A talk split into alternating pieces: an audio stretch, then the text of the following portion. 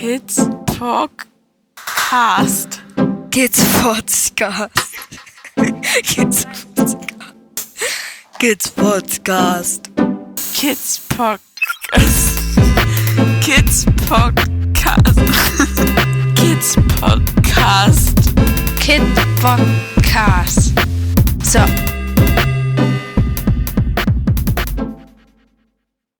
Hallo Stefan. Hallo Chris und hallo an alle, die zugeschaltet haben. Danke für euer Interesse. Wir haben im letzten Podcast schon angekündigt, dass Momo Gibson mit einer Versteigerung eines ihrer Bilder starten möchte. Und da haben wir eine, ja, einen, jemanden gesucht, an dem die versteigerten Gelder gehen könnten. Und da kam unser Gedanke ziemlich schnell an Stefan und an die Mali-Hilfe. Und warum wir darauf gekommen sind, von dir kennen wir die Mali-Hilfe schon ganz lange. Mhm. Wie lange bist du denn jetzt schon mit denen in Berührung? Uiuiui, da müsste ich tatsächlich nachschauen. Also ich kenne schon einige Jahrzehnte den Gründer damals der Mali-Hilfe, denn der kommt aus einem Nachbarort von meinem Geburtsort. Und das ist der Peter Brucker, der Zufälle, durch Gespräche, durch Aufrufe nach Mali kam, dort gesehen hat, wie die Lage ist und einfach dachte, hier muss was geschehen und hat dann versucht zu helfen, erstmal wirklich im allerkleinsten Rahmen und ähm, hat sofort ganz viel Zuspruch und ganz viel Unterstützung bekommen und dann hat er diesen Verein gegründet, Mali Hilfe. Sein Wunsch damals war es gewesen, so wenigstens so eine Sache zu schaffen, also einen Brunnen zu buddeln oder eine Schule zu bauen. Und als das dann geschehen ist, dann dachte er, ja, ich muss Gelder akquirieren. Also, also ich mache eine halbe Million und dann höre ich auf. Und dann kurz danach dachte er, na gut, ich mache eine Million, dann höre ich auf. Also mittlerweile ist er bei sieben Millionen und er hört nicht auf. Okay. Und du hast diesen Verein schon ziemlich lange auch in, in dein Herz geschlossen, ne?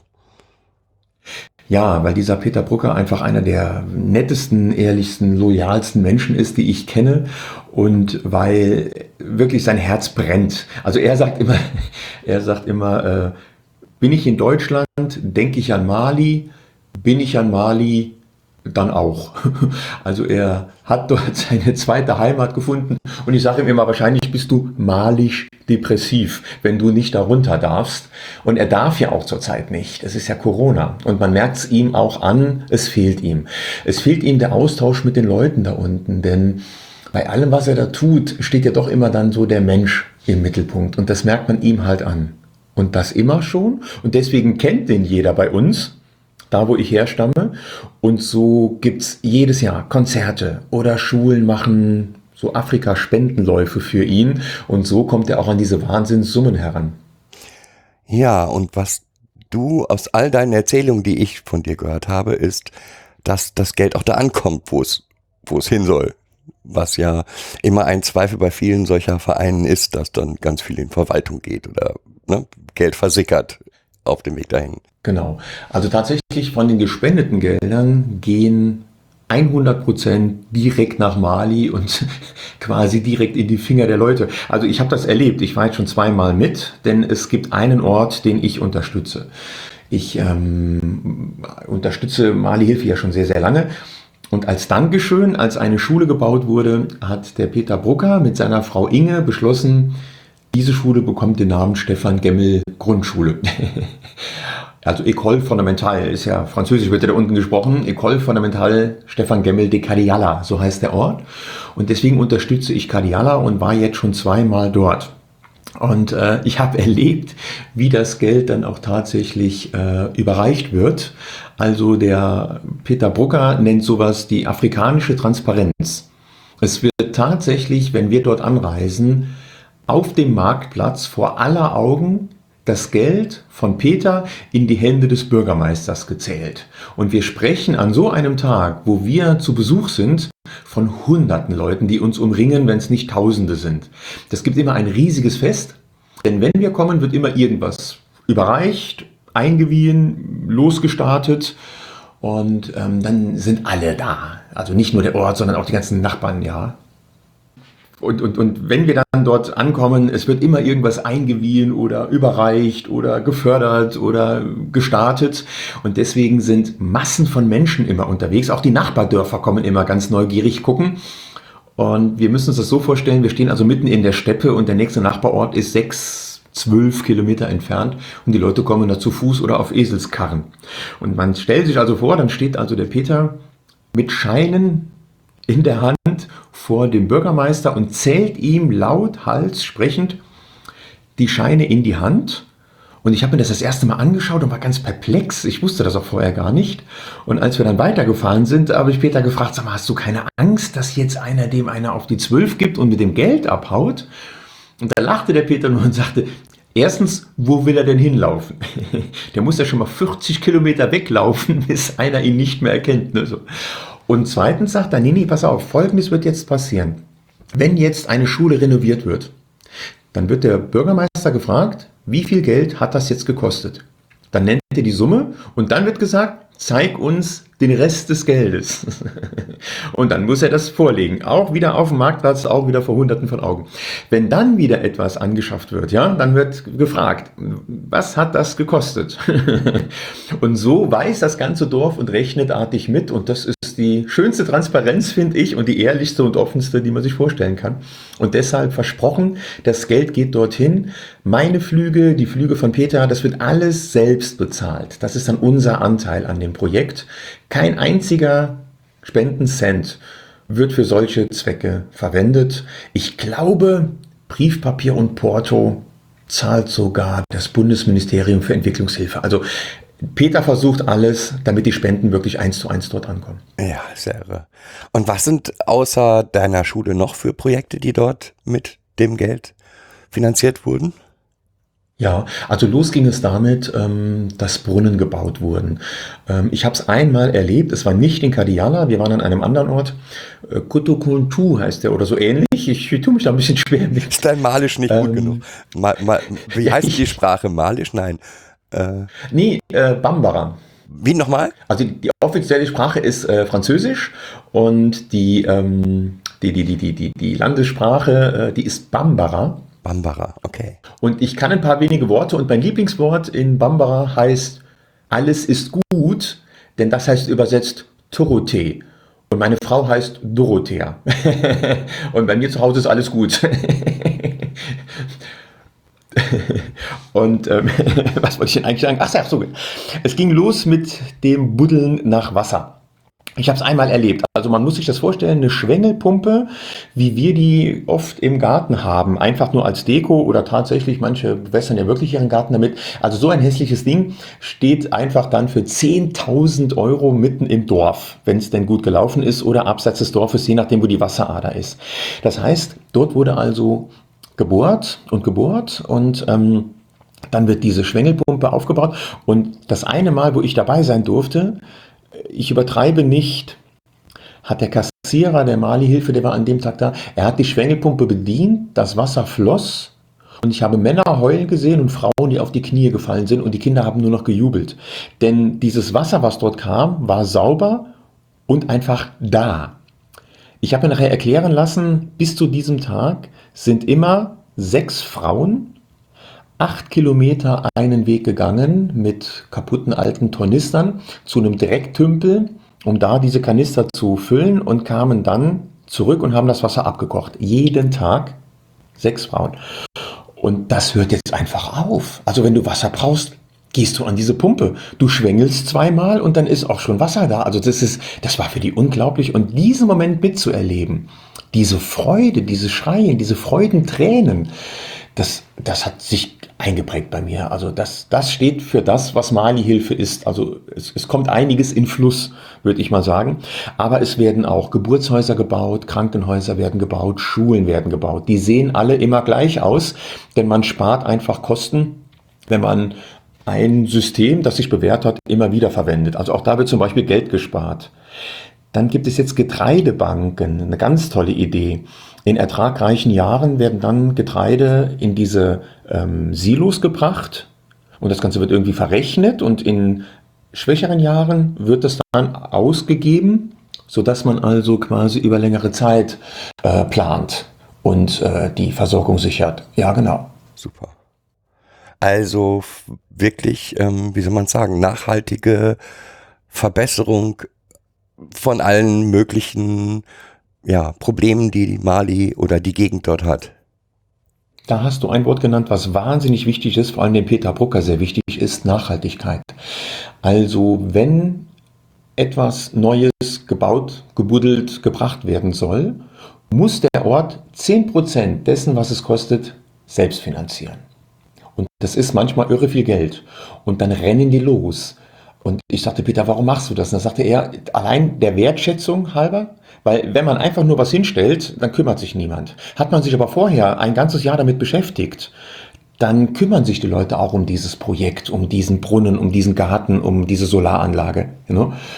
Und es Ganz genau. Und es muss auch ein Plan erstellt werden. Ich kenne das von meinem Schulgarten, den ich in Kadiala habe bauen lassen dürfen können, ähm, wo die Frauen also wirklich einen Dienstplan regelrecht erstellt haben. Wie werden sie innerhalb des Jahreslaufs mit den Kindern arbeiten? Was wird vermittelt? Wie sieht das in der Woche aus? Wer ist wofür verantwortlich? Also die Leute müssen sich schon damit beschäftigen und dadurch sind die Sachen auch nachhaltig, denn es gibt Verantwortliche. Mhm. Ja, spannend. Ähm, was ist das letzte Projekt, was die Mali-Hilfe auf die Beine gestellt bekommen hat? Mhm, Da würde ich sagen, ich gebe jetzt einfach mal drei Sekunden Zeit, damit jeder Zuhörer sich da was ausdenken kann. Und ich würde mal sagen, 99 Prozent wissen, welches Wort jetzt fällt. Corona. Die Hoffnung war natürlich, dass sich in Afrika generell, nicht nur in Mali, sondern in Westafrika, sich Corona nur in den Städten ausbreitet, wo es die Flughäfen, die Busse und die Taxen gibt und die Dörfer ja eher kaum bereist werden. Also wir sprechen von den Projekten der Mali-Hilfe, die sind immer mitten in der Steppe. Da fährst du drei Stunden von der geteerten Straße in die Holter-Polter-Ecke. Ähm, Das hat sich so nicht bewährt, denn natürlich ähm, gibt es die reisenden Händler, die auch von Dorf zu Dorf ziehen. Wir haben keine so hohen Zahlen äh, in Afrika, was Corona angeht, aber die Sterblichkeitsrate ist natürlich wahnsinnig hoch. Das heißt, im Moment wird alles Geld da rein investiert, dass, ähm, also in laufende Projekte natürlich, aber ansonsten in Aufklärungsarbeit, in Masken und natürlich in Desinfektionsmittel. Und die Malier zeigen sich als wahnsinnig offen dafür. Ähm, die Zahlen sind tatsächlich, ich sag mal, gut vertretbar. Besser als in Deutschland, wahrscheinlich. Ja, genau, weil da sagt nämlich der Präsident, ihr haltet euch jetzt alle zurück und es gibt eine Ausgangssperre oder ihr habt die Masken auf dem Gesicht und dann ist das einfach auch so. Und bis die Masken da sind, ist die Schule einfach zu. Und Schule ist das Wichtigste, was ein Dorf besitzen kann. Das heißt, die haben tatsächlich die Schulen geschlossen, bis die Masken da waren. An solche Sachen hält man sich einfach. Also sowas wie bei uns, ich sag mal, die Querdenker, Corona-Leugner, die findet man dort unten nicht. Okay. Ja, das heißt, wenn wir jetzt ein bisschen was zusammenbekommen, dürfte das in Corona gehen. Dann hoffen wir mal, dass wir ganz viel zusammenkriegen. In der Versteigerung. Ähm, also im Moment, wie gesagt, geht es in die Corona-Sachen. Ähm, wenn ein höherer Betrag reinkommt, dann geht der meistens in solargesteuerte Kühlschränke, mit denen man den Impfstoff lagern kann. das ist cool. total wichtig. Ja, seit es Solaranlagen gibt, geht es Afrika massiv besser. man sieht es noch nicht überall und an jedem Ort, aber die Solaranlagen, also wir haben auch in Kadiala zum Beispiel zwei Lampen installiert, weil bei Tag es so heiß ist, im Sommer, dass man gar nicht draußen arbeiten kann. Also haben wir Lampen installiert und jetzt werden nachts mit den Kindern Hausaufgaben gemacht und äh, die Menschen gehen ihren Gewerken nach. Und diese Solaranlagen für die Kühlschränke erlauben, ermöglichen, dass wir jetzt die Impfstoffe nicht nur für Corona, sondern auch Tetanus und wie die alle heißen, äh, hier, ne, Polio und so, dass man die einfach in der Hitze lagern kann. Und da geht wahrscheinlich euer Geld hin. Ja, dann hoffen wir mal, dass da ganz viel Geld zusammenkommt. Okay? Ja, weißt du denn schon, wie man jetzt mitbietet? Also es gibt ein Bild und das wird versteigert, richtig? Ja, und auf der Homepage ähm, wird, äh, gibt es eine spezielle Seite, die wird gerade gebastelt. Und es ist ganz eigentlich relativ simpel. Man gibt seinen Namen an und bietet mit und der aktuelle Preis ist angeboten. Und ähm, also wir gehen jetzt davon aktuell in unserer Planung, also es startet ja sehr bald, aber wir sind immer noch ein bisschen in der Planung davon aus, dass man vier Wochen mitbieten kann. Und am Ende der vier Wochen bekommt der Höchstbietende das Bild. Und nach Eingang des Geldes überweisen wir das dann der Mali-Hilfe. Ja. Ja, genau. Also ein ganz, wir haben uns extra ähm, davon, ge- wir haben uns extra da ähm, von, ja, wir wollten nicht über irgendeine Plattform gehen, weil dann ja auch wieder Geld weggeht, ne? Also dann hast du irgendwie super, hast ähm, 1000 Euro eingenommen oder 500 oder was auch immer, aber dann gehen 10% an pff, Ebay oder wen auch immer, so dass wir Gott sei Dank jemanden haben, der sowas basteln kann, unseren Sohn, und der ist dabei gerade die, die Plattform zu basteln. Ist immer gut, wenn man in der Familie jemanden hat, der sowas kann, gell? Das ist ganz gut. und auch nicht, äh, Und sag mal, ich kenne die Seite ja selber noch nicht. Ähm, ist da noch ein bisschen Platz? Also könnte ich zum Beispiel euch noch Bilder schicken von so einer Aber- Solaranlagen-Kühlschrank-Geschichte? Aber sicher, und ich hoffe auch, dass du uns nochmal, also wir, wir verlinken natürlich auf die Mali-Hilfe, aber wenn du noch Sachen hast, gerne. Ja, ich habe zum Beispiel äh, zwei Reiseberichte, wo ich halt vor Ort war, äh, als PDF-Dateien. Dann kriegt ihr die auch. Wer sich dafür interessiert, wie das denn vor Ort aussieht, der kann ja gerne mal ähm, sich das äh, downloaden. PDFs sind ja schnell gelesen. Ja, und wenn du noch Fotos hast, gerne. Also ähm, wir werden, wir werden die Seite so gestalten, dass natürlich auch die Mali-Hilfe e.V. sich da entsprechend, dass sie entsprechend präsentiert wird. Ja, Na dann freut euch auf ein Video, wo man sehen kann, wo auch in einem anderen Dorf zum ersten Mal über ein Silo allerdings ne, äh, Wasser ins Dorf einströmt und wie die Kinder abgehen. Ähm, das ist in der Schule, im Schulhof, äh, dass die Kinder ähm, in der heißen Zeit halt eben auch einfach was trinken können. Einfach, einfach was trinken können, ohne großen Aufwand. Und da gibt's ein Video, das Wasser wird aufgedreht und die Kinder drehen auf. Das ist so schön. Und wenn man das Video gesehen hat, weiß man genau, wofür Peter Brucker immer schon gestanden hat mit seiner Frau Inge. ja, super. Das hört sich doch spannend an. Ja, ich hoffe, dass das dann kommt von dir und wir gestalten die Seite, das kriegen wir alles hin. Das Bild steht ja auch schon fest, welches versteigert wird. Okay, ich habe es noch nicht gesehen. Ähm, ja, auf moworkart, mowork.art, kannst du nebenher das ähm, gucken. Da gibt's dann noch einen Blog. Da hat, haben wir was schon mal zu dieser Versteigerung gemacht. Genau. Siehst du schon? Ja. Cool, bin ich mal gespannt. Schaue ich mir an, ja. Und ähm, hat das Bild einen Namen, weißt du das? Ja, und das Bild heißt Abrinsele Ursprung oder Beginn. Okay, cool. Ja, der Beginn eines super schönen Projektes, das gefällt mir gut. Genau, wir fanden, dass der, dass dieses, ist jetzt nicht so, dass das Bild dafür gemalt worden ist, sondern wir haben gesagt, boah, dann so ein, das Bild Beginn oder Anfang ist genau das Richtige für diese Versteigerung. Und ich bedanke mich bei euch ganz, ganz, ganz von Herzen im Namen aller malischen Menschen, die ich kenne. Und es gibt nur nette bisher. und wirklich Leute, die, die so wertvoll sind, die müssen unterstützt werden. Das ist so lieb von euch, dass ihr da an uns gedacht habt. Dankeschön. Dann würde ich sagen, bis demnächst. Dankeschön. Tschüss. Und auf bald. Tschüss. Hallo Kati. Hallo Momochill. Es war in der letzten Folge, die habe ich aber noch nicht gehört. Letzte oder vorletzte Folge. Ähm, ich hänge echt hinterher. Letzte, ja. Kunst. Mhm. Ähm, habt ihr schon drüber gesprochen, dass, ähm, also über Kunst so ein Stück weit? Ja, wir haben äh, da ja im Endeffekt mehr gesprochen über Kunst äh, mit Kindern und warum Kunst mit Kindern so wichtig ist. Mhm. Ähm, darüber, also es ist ein Stück meines Einstiegs. Ich, ich selbst mache eigentlich schon hm, auch seit meiner Kindheit Kunst oder male viel, schreibe auch. Ähm, alles, was stille Beschäftigungen waren, waren, ähm, war uns einfach notwendig. Wir haben sehr eng gewohnt. Und das war, glaube ich, so mein, das ist so ein Kindheitsding von mir was ich im Endeffekt immer mit mir getragen habe und dann mit den Kindern eingesetzt habe. Also ich habe jetzt keine, ja, ich habe in meiner Kindheit ein paar Kurse belegt, ne, Kunstschule, was halt, wie man das halt so macht, aber dann, ja, hätte ich gerne vielleicht Kunst studiert, aber dann, hm, das war nicht so gewünscht, so. Solltest was Richtiges machen. Genau, So. genau. Das, Ja. ähm, ich sollte was Solides machen, so, ne? Meine Mutter hätte mich gerne im Büro gesehen, irgendwie als so ein Büromieze. Mieze. Habe ich tatsächlich auch erst gemacht. Habe ich dann ähm, abgebrochen und ja dann äh, Sozialarbeit gemacht und studiert und all diese tollen Dinge gemacht, die ich mit dem Kids Podcast ja dann auch gemacht habe. So, ne? Wir setzen hier Kunst oder ich setze hier ganz gezielt Kunst ein, wenn es um Gefühle geht, zum Beispiel. Ähm, wo es um Farben erstmal, um die, was ist, was ist Glück für dich? Welche Farbe hat Glück für dich? So, so bin ich gestartet mit den Kindern.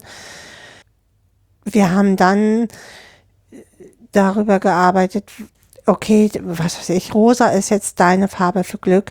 Ähm, wo findest du die denn in der, in der Welt? Guck doch mal, welche Farben du dann, ob du diese Farbe rosa wiederfindest und ob das die Farbe überhaupt ist, die du für Glück äh, meinst.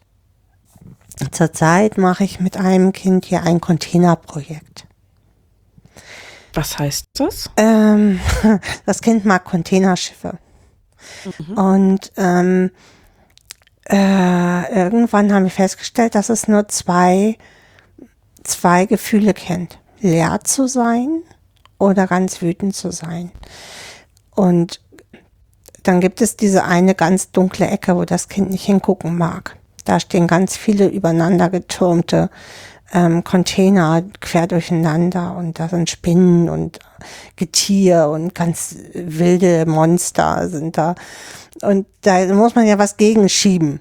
So, da muss man was vormachen. Und ähm, deswegen kreieren wir gerade zum Beispiel den Container Glück. Was bedeutet für dich glücklich sein? Welche Farben hat der? Welche Motive hat der? Jetzt gerade geht's an durch die Gegend fahren und mir mit dem Handy Motive aussuchen und die fotografieren, damit ich sie mit in diesen, in diesen Container packen kann.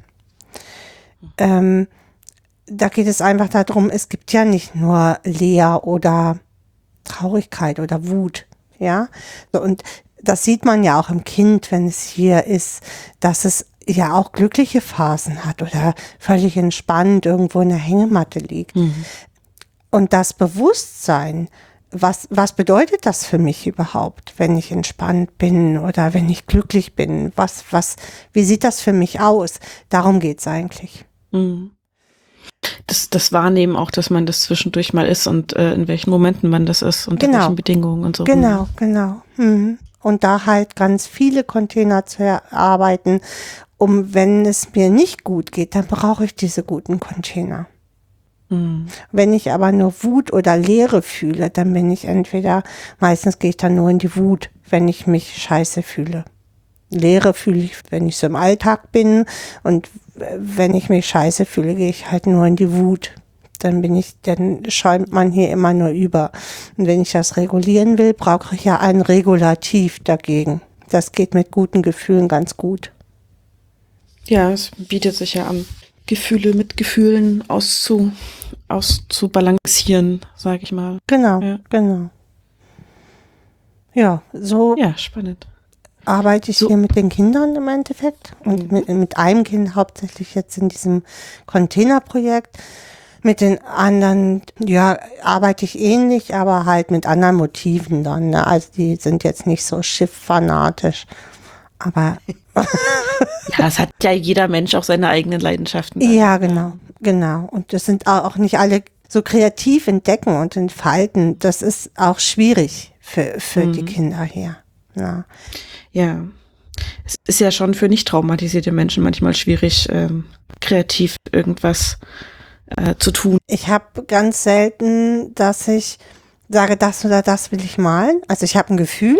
Ne? Bei mir geht's halt viel, wie bei den Kindern, auch um Gefühle oder ich muss irgendwas verarbeiten, Gefühle, die ich so von anderen Kindern aus meiner Arbeit aufgesaugt habe und die ich irgendwohin loswerden muss. So, und dann nehme ich mir hier eine Leinwand und dann fange ich an drauf zu klatschen. Also äh, ich habe irgendwann dann einen Plan, aber erstmal ist es nur dieses Gefühl und die Farben dazu, die ich mir dazu aussuche. Und dann fange ich an. Also ich habe ganz selten wirklich so feste Motive. Hm.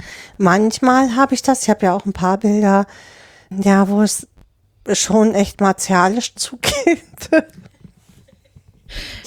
Ja, das muss auch manchmal sein. Genau, wo es halt auch so um, um Töten geht, ähm, wo ich halt auch Dinge verarbeite.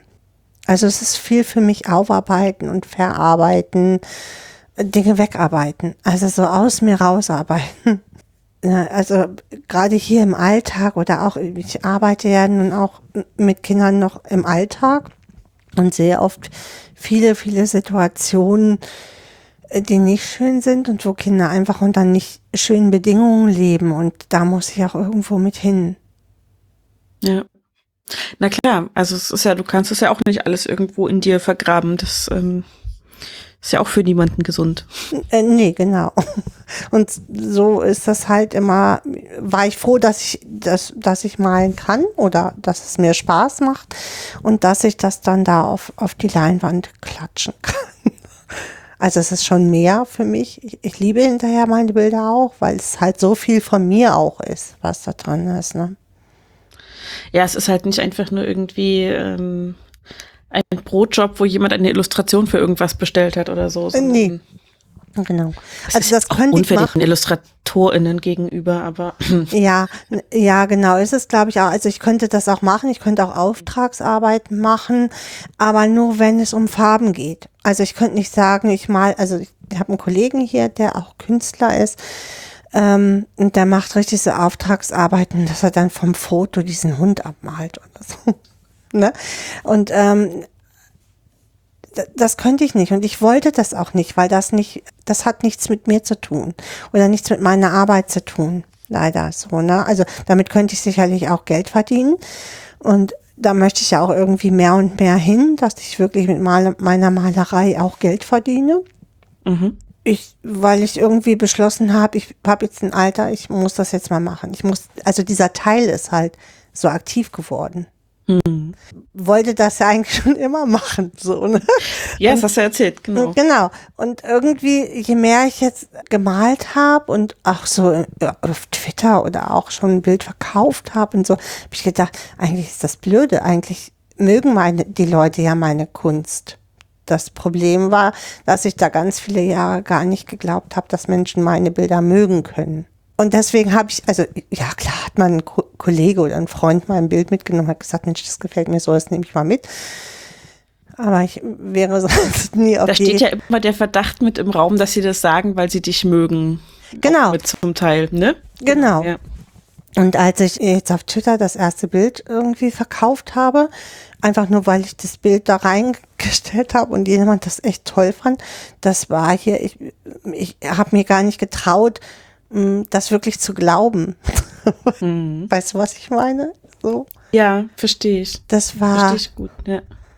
Ja, und das, ähm, also ja, und mein Kollege, der halt Künstler ist und der immer sagt, Mensch, du, ich könnte das nicht. Also der ist sehr, ähm, der ist überhaupt nicht abstrakt. Ich male ja fast nur im abstra abstrakten Bereich. Und der malt so gegenständlich, ganz, ganz schön und auch ganz tolle Bilder.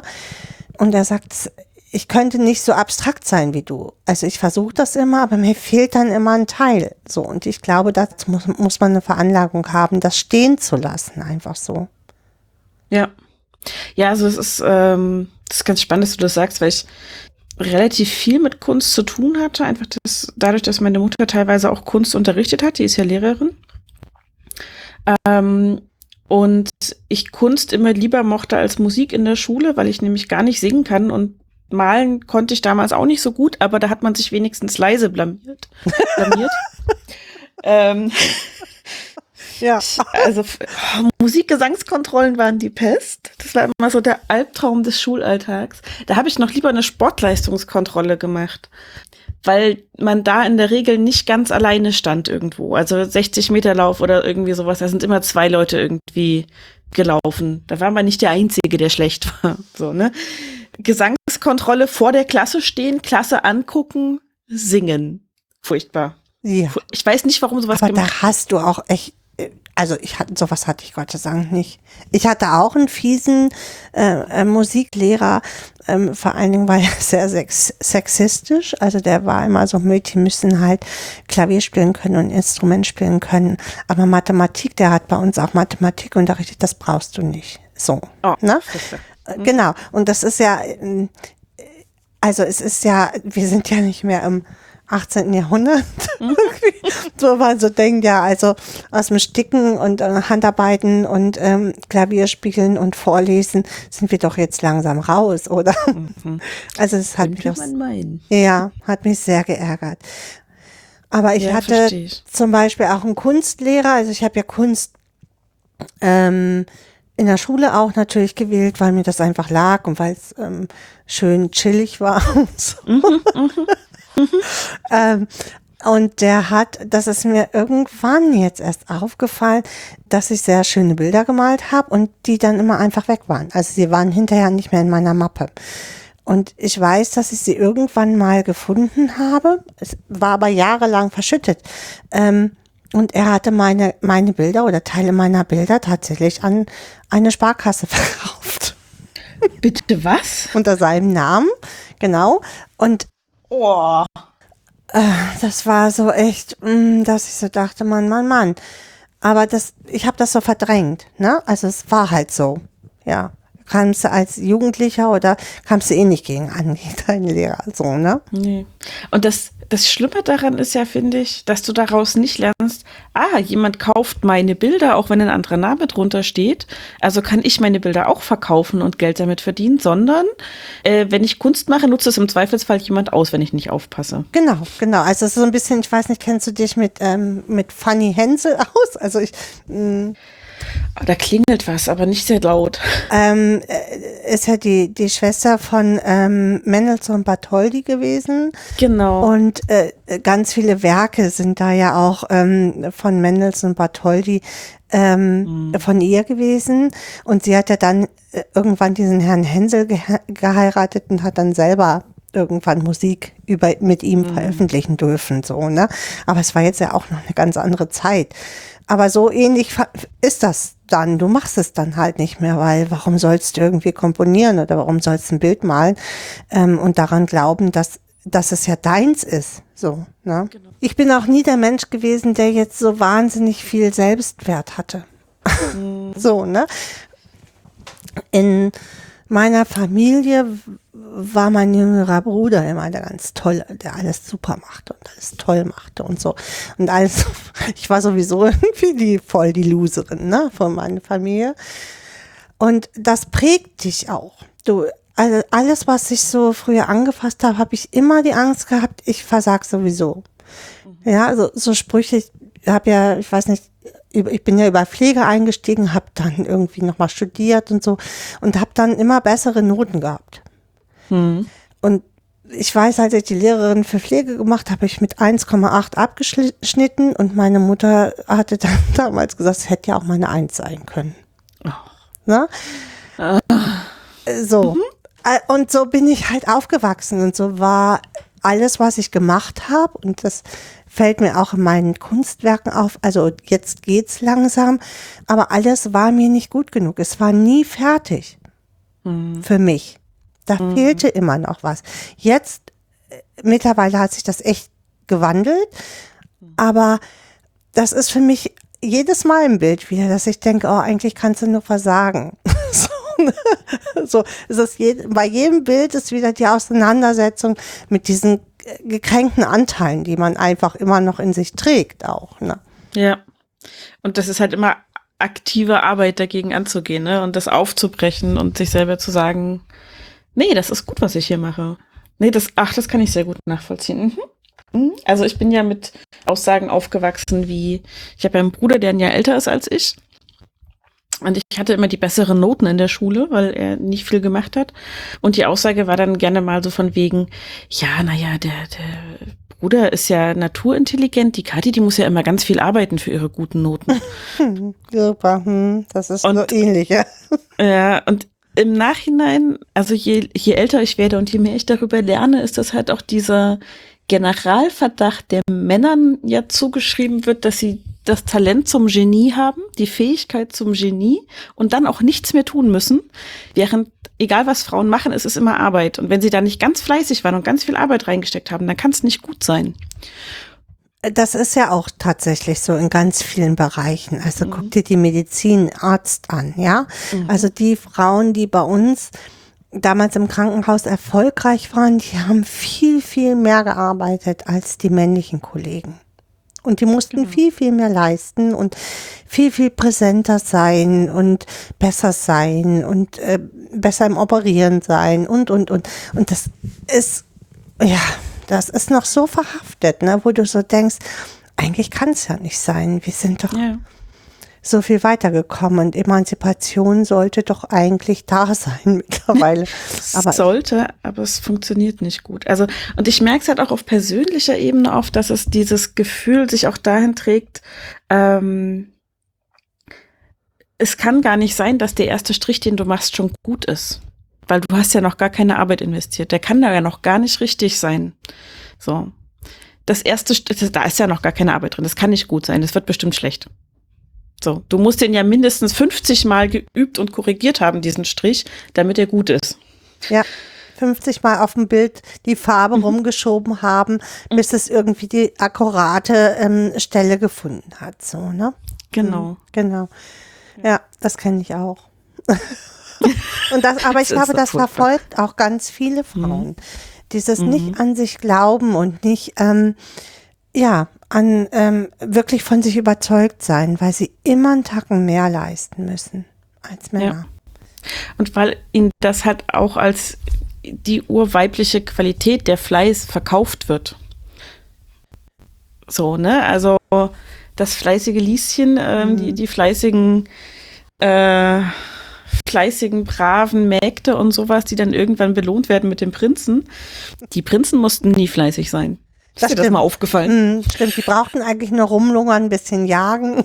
Mhm, mhm, mhm. Manchmal haben sie sich noch verzaubern lassen, das war aber eher die Ausnahme. Meistens haben sie irgendwie versehentlich so einen Fluch gebrochen, weil die Zeit abgelaufen war.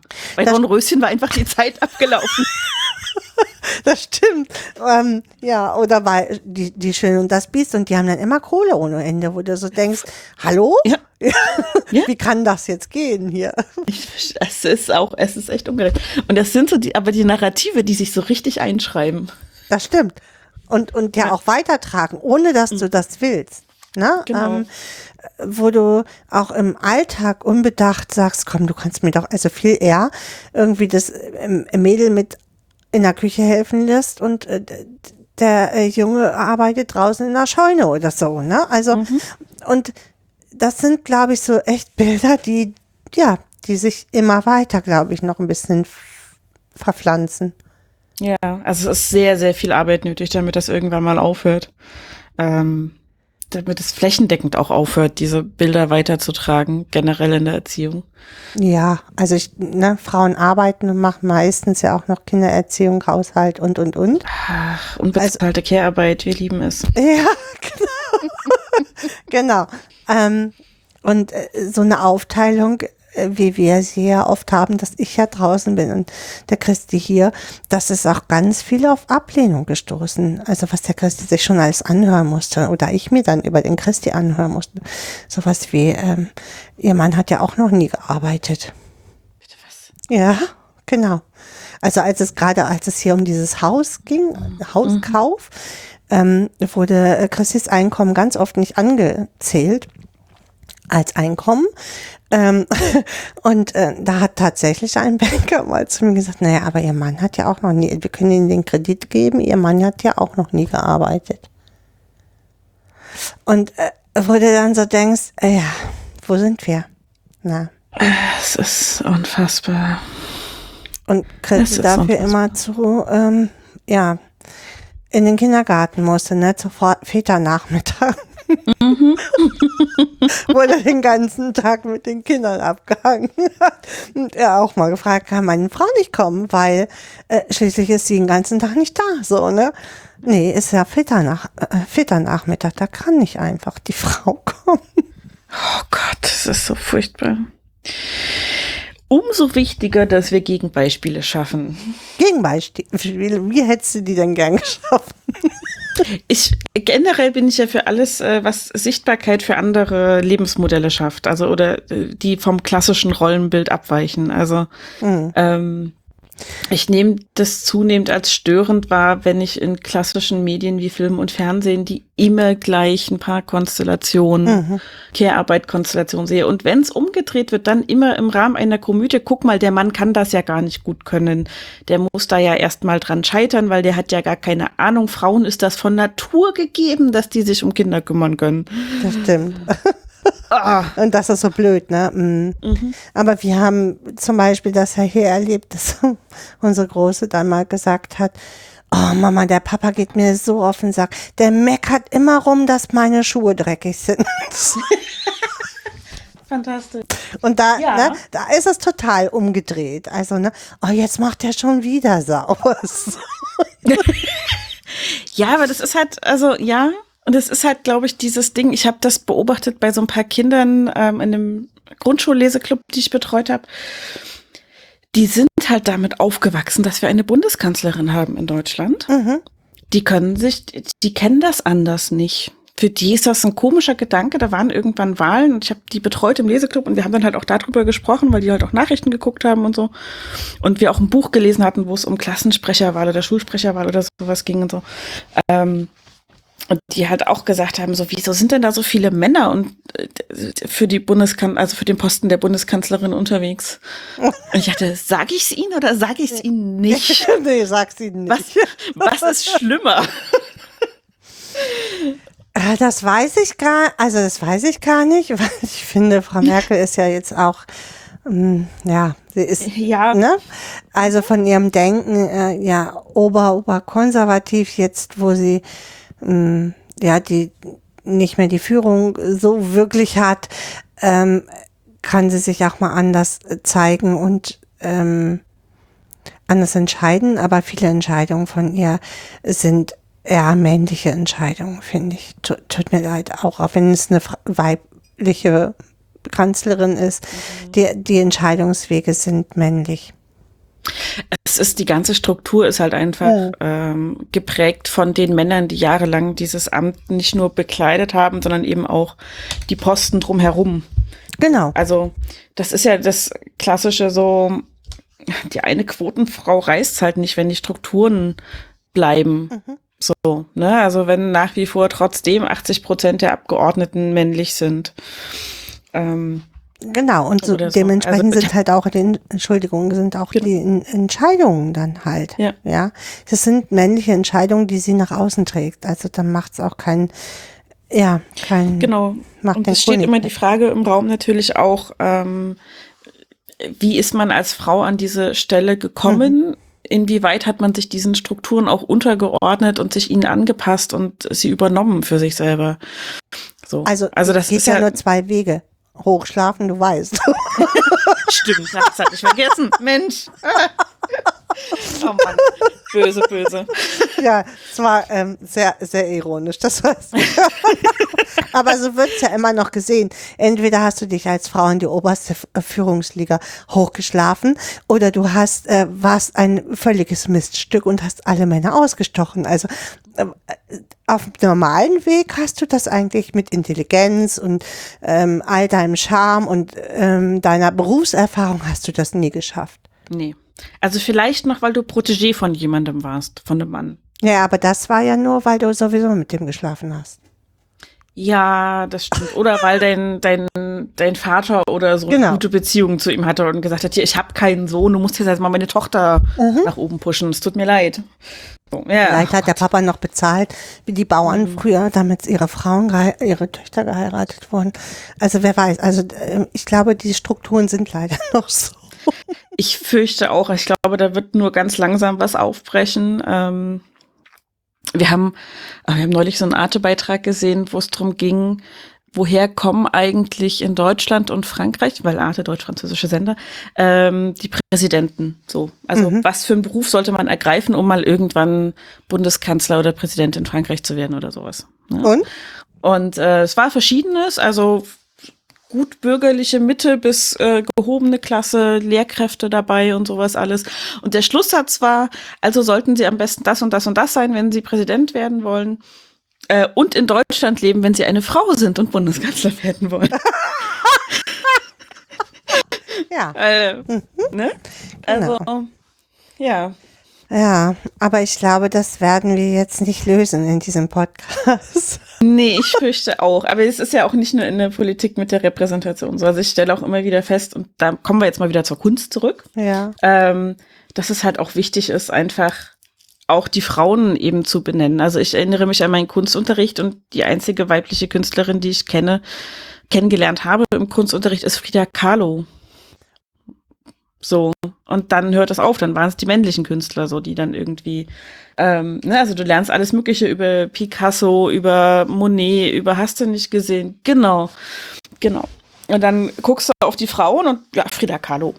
Das stimmt. Die, die Frauen waren halt eher die Musen, du weißt.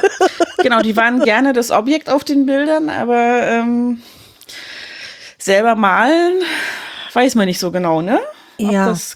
Also gab's haben offenbar sie sicher, nicht. Genau, haben sie sicherlich, aber es war ja generell eine geteilte Gesellschaft. Die Frauen hatten bestimmte Rollen auf, äh, zu, zu erfüllen und wenn es nur Objekt war. Ähm, und der Mann hat das Geld nach Hause gebracht.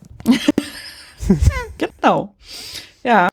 Und- Und das ist halt irgendwie, also das merkt man auch, wenn man sich die Kunstausstellungen anschaut, welche KünstlerInnen da vertreten sind, wie das Verhältnis da ist. Es ist halt echt traurig. Und deswegen, äh, ich bin ganz dankbar für alles, wo eben auch Frauen oder nicht-binäre Personen repräsentiert werden und nach vorne gestellt werden und gesagt wird, was muss ich euch noch über Picasso erzählen? Ähm, das habt ihr in der Schule gelernt. Jetzt kommen wir mal zu den spannenden Sachen, zu dem, was aktuell interessant ist und was man vielleicht aus der Geschichte auch noch mitnimmt, wer da Vorreiterinnen waren. Ähm, Ja, aber da gibt Aber es ist auch halt da nicht wenig, so. ne? Ja, genau, gibt es auch da nicht so viel, ne? Also weil ähm, auch äh, die Kunst noch eine ganz schöne Männerdomäne ist. ja, Ne? Die nennen sich dann alle Maler, nicht Künstler. Frauen nennen sich dann lieber Künstlerin, also freischaffende Künstlerin. Und Männer nennen sich dann Maler. Ich sehe mich als Maler. Ich habe jetzt irgendwie neues ersten ja. äh, ähm, irgendwas gesehen äh, über, über Künstler, so äh, im modernen Bereich. Ähm, und das waren so aus den 70er Jahren. Ich sehe mich als Maler und ähm, hier und nicht als Künstler. Und jeder, jemand, der meine Kunst nicht versteht, der hat halt Pech gehabt. So ja, Aber ich glaube, da sind Männer auch sehr viel selbstbewusster. Ja, also pff, wenn du, wenn du keine Lust hast, das zu verstehen, hast du halt Pech gehabt. Ja, die haben ja auch die Geschichte auf ihrer Seite, die ihnen recht gibt. Ja, das stimmt. Hm. Das ist halt das Ding, ne? Also, weil geschichtlich gesehen wissen wir ja, dass Männer zum Genie in der Lage sind, Frauen aber nicht. Das stimmt. Da sind wir wieder bei dem, wo wir Da sind wir abgeschweift sind. Es ist Von einfach, Ja, ja, die, der Kreis schließt sich irgendwann wieder. Und das ist halt, ich finde das halt, je älter ich werde, desto störender finde ich es. ja, ich auch. Hm. Aber Ähm. vielleicht ist es auch genau das, warum ich sage, ich, ich will eigentlich nicht mehr so in der Care sein, in der Care-Arbeit sein. Ja, also ich liebe meinen Job. Ich, äh, wir haben ja auch den zweiten Teil noch, diesen Kinder in das Pod, äh, Zentrum, ähm, die Firma. Und ich möchte da viel mehr machen. Ich möchte, also ich glaube, wo, wo es mir gerade drum geht, ist eher, dass ich keinen mehr über mir habe, der mir sagt, wie die Arbeit zu laufen hat.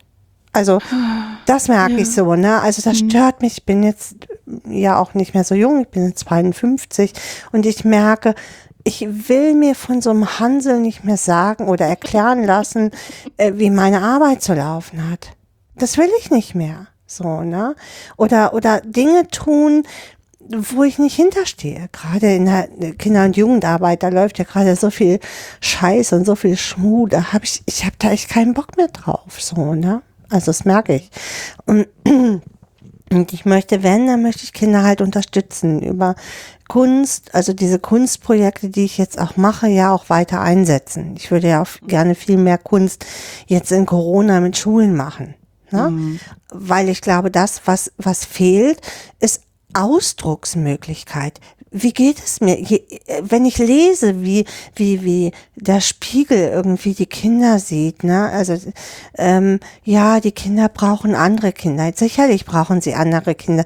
Aber wir sind immer noch bei den alten Zöpfen, dass Kommunikation nur funktioniert, wenn man sich gegenübersteht. So. Und da, da, da kriege ich schon Bauchschmerzen. Ne? Da sind wir das beste Beispiel für gerade. Ja, genau. Und äh, der Spiegel hat halt so einen riesen Bericht gemacht, wie Kinder sich fühlen mit Fotos und so drin. Und ich fand diese Fotos so entsetzlich, weil da guckten so traurige Kinder. Und ich glaube, ja, die sind traurig, die Kinder. Aber das, was man ihnen nachsagt, ne, äh, weil sie ihre Kameraden vermissen, das sind alles Sachen, ich würde denen das auch erzählen. A- Aber wie es mir innerlich wirklich geht, ähm, dass ich Angst habe, dass ich hier meine Eltern anstecke und was mache ich denn dann, wenn meine Eltern sterben? Das sind große Themen und da, die werden mit den Kindern überhaupt nicht beackert. Ja. Da traut sich, also es ist ja Sterben, Tod ist ja sowieso ein Thema, das in Deutschland eher so mit der Kneifzange angefasst Ja. wird. Ähm, gesamtgesellschaftlich gesehen. Mm, Das hat schön am Rand und hinter geschlossenen Türen und so zu passieren. mm, Ähm, und das ist, glaube ich, tatsächlich, da fühlen sich die meisten Erwachsenen derartig unwohl mit. Ähm, und auch angesichts der Tatsache, dass gerade während dieser Pandemie das Thema ja eins ist, dass Erwachsene verantworten in dem Fall, mhm, weil Maßnahmen nicht so ergriffen werden und durchgesetzt werden, wie sie das sollten. Ähm, wie WissenschaftlerInnen das empfehlen und ähnliches. mm. Ähm, und das in Konfrontation mit Kindern und Jugendlichen gespiegelt zu bekommen, ich glaube, da wollen viele auch gar nicht ran. Da wissen sie selber nicht, wie mit umgehen. So. Mhm. Also weil sie selber beim Thema Sterben und Tod und äh, diese Ungewissheit im angesichts der Pandemie überfordert sind. Und dann sollen sie dabei noch auf jemanden Rücksicht nehmen, der ähm, noch so unfassbar viel ungefilterter ist, sage ich mal. Also das ist ja bei vielen Kindern und Jugendlichen so, ähm, dass die noch so unfassbar direkt alles aufnehmen und auch alles wieder rausgeben, was sie, was sie haben, bis es ihnen irgendwann aberzogen wird. Also So. das finde ich, mm, finde ich so gar nicht mehr. Also Okay. Entschuldigung. ähm, ich äh, finde im, Gru- im Zuge dieses Leistungsdrucks, der ja auch überall heute früh schon in den Krippen und Kindergärten ein, Einzug hält, was ein Kind irgendwie überall leisten und können muss in einem gewissen Alter, finde ich, geht das schon sehr früh verloren. Diese Unvermitteltheit, diese Unverblümtheit, die findest du noch mit drei, vier, fünf. Aber äh, in der Schule ist es oft vorbei. Da wird schon sehr, oft, sehr genau überlegt, was darf ich jetzt sagen und was darf ich nicht sagen. Und das finde ich schon sehr schade. Das ist es. Ich würde ja auch recht geben, dass die Kinder das gar nicht mehr so praktizieren. Ich glaube aber, die Erwachsenen haben trotzdem noch Angst davor. Das glaube ich auch. Da, Also, ne, dass die Wahrnehmung gar nicht da ist bei vielen Erwachsenen, dass Kinder schon sehr viel filtern mittlerweile ähm, durch das ganze gesellschaftliche drumherum, das du gerade beschrieben hast. Ja. Und wenn sie das tun, dann sind sie eher Partner von. Also, äh, ne, ich, ich äh, sehe so zwei gegenläufige ähm, ja, Stränge. Einmal diese Kinder, die ganz schnell Partner für Mama werden und denen so alles auferlegt wird. So. Ähm, die aber dann ja auch ganz in sich gekehrt sind und ganz viel für sich behalten, weil man bestimmte Dinge auch nicht nach außen gibt. Und dann die Kinder, die einfach funktionieren wollen. Und ich erlebe gar nicht mehr so dieses, dieses freie einfach draußen sein. Aber gut, das ist auch, die Gesellschaft ist auch so nicht mehr. Man muss heute irgendwie in 25 Kursen sein und ähm, völlig verplant sein. Also außer Einen aus dem Land. Vorsprung haben. Genau, genau. Aber wofür, frage ich mich dann immer. Oh, Entschuldigung, das ist meine Uhr. ähm, ich weiß es nicht wofür. Ähm, ich glaube, dass es ja immer um mehr geht. Du sollst besser sein, du sollst es mal besser haben als ich. Und ähm, darauf werden Kinder, glaube ich, vorbereitet. Hm. Aber äh, also ich, ich persönlich äh, finde, wir könnten all diesen Druck abschaffen mit dem, ja, mit so einem Bürgereinkommen. Könnten Oh wir Gott, für ja. alle diesen Druck abschaffen? Das wäre so schön. Das wäre total genial und es würde sich vielleicht auch noch mal was kippen. Hm. Also von, von Wertigkeit einfach für, für Dienstleistungen. Das, und ich glaube aber, dass die obersten 10.000 das nicht möchten. Nee, das äh, ist ja also Lohnarbeit ist ja ein probates Mittel, um die Mittelschicht und Unterschicht unten zu halten Äh, Genau, Erpressung zu leisten. Hm. äh, und sie trotzdem durch, ähm, ich sag's jetzt mal profan Marketing, obwohl da natürlich viel mehr dahin steckt, trotzdem dazu zu nötigen, am Kapitalismus teilnehmen zu wollen, am Ja, Konsum genau. teilnehmen zu Mhm. wollen, weil damit Wertigkeiten und Status und ähnliches verbunden wird. Ähm, von daher wird das Grundeinkommen von vielen, die es sagen haben, nicht so gerne gesehen, ja. So ein Bürgereinkommen. Ja, ja. Zumal es ja auch so viel Bürgereinkommen, also es müsste ja so viel Einkommen sein, dass du gut, also ich muss da gar nicht viele Sprünge von machen. Ich will auch schon gerne noch arbeiten. Ja, also darum geht es gar nicht. Aber dass man äh, äh, bequem, ohne jetzt sich zehnmal umzudrehen, einfach leben kann. Ja. So. Also das wirklich die Grundsachen wie Wohnung, äh, Mobilität, Nahrung ähm, und ein Grundzugang zur Kultur irgendwie gewährleistet ist. Genau. Da muss jetzt nicht mal Urlaub drin sein. Von mir aus kann Nee. ich mir den Urlaub erwirtschaften. So, ne? Genau, wenn ich, wenn ich Urlaub möchte, dann erwirtschafte ich mir den. Wenn ich Luxusgüter möchte, dann Genau. erwirtschafte ich mir Genau, genau. den. Ähm, aber die Grundsicherung muss irgendwie gegeben sein, finde ich. Und das ist halt leider oft nicht so. Ja. Und, ähm, ja. Auch in diesen Pi- Pilotprojekten, das sind dann irgendwie 300 Euro oder so. Ich glaube, Finnland hat so ein Pilotprojekt Ja, gemacht. es waren, glaube ich, 800, aber es ist halt je nach Miete und Lebenshaltungskosten auch ein Tropfen auf den heißen Stein irgendwie. Genau, und dann bist du halt, dann hast du ja trotzdem den Zwang noch. Also, Genau. ja, und der, der müsste gar nicht da sein, sondern du müsstest dich frei, frei kreativ entfalten können. so. Ja, und es würde halt ähm, auch die Wertigkeiten, äh, gerade in der finanziellen Anerkennung, auch für Berufe ändern, Ja. die keiner machen will. Genau, genau, absolut. Ne, da Ne? könntest du als Müllmann mal ganz schön viel Geld verdienen, glaube Die ich. verdienen tatsächlich, glaube ich, Ja, gar die nicht so schlecht, nein, weil, ne, aber- aber, Krankenschwester äh, oder Krankenpflegeberufe zum Beispiel. Sozialarbeiter, was auch immer, ne? Also Ja. Sozialarbeiter. ist- Landwirtschaft. Ja, genau. Also wir brauchen das Essen, dann müssen wir die Leute, die das ran schaffen, dann vielleicht auch mal ein bisschen ordentlich entlohnen. Genau.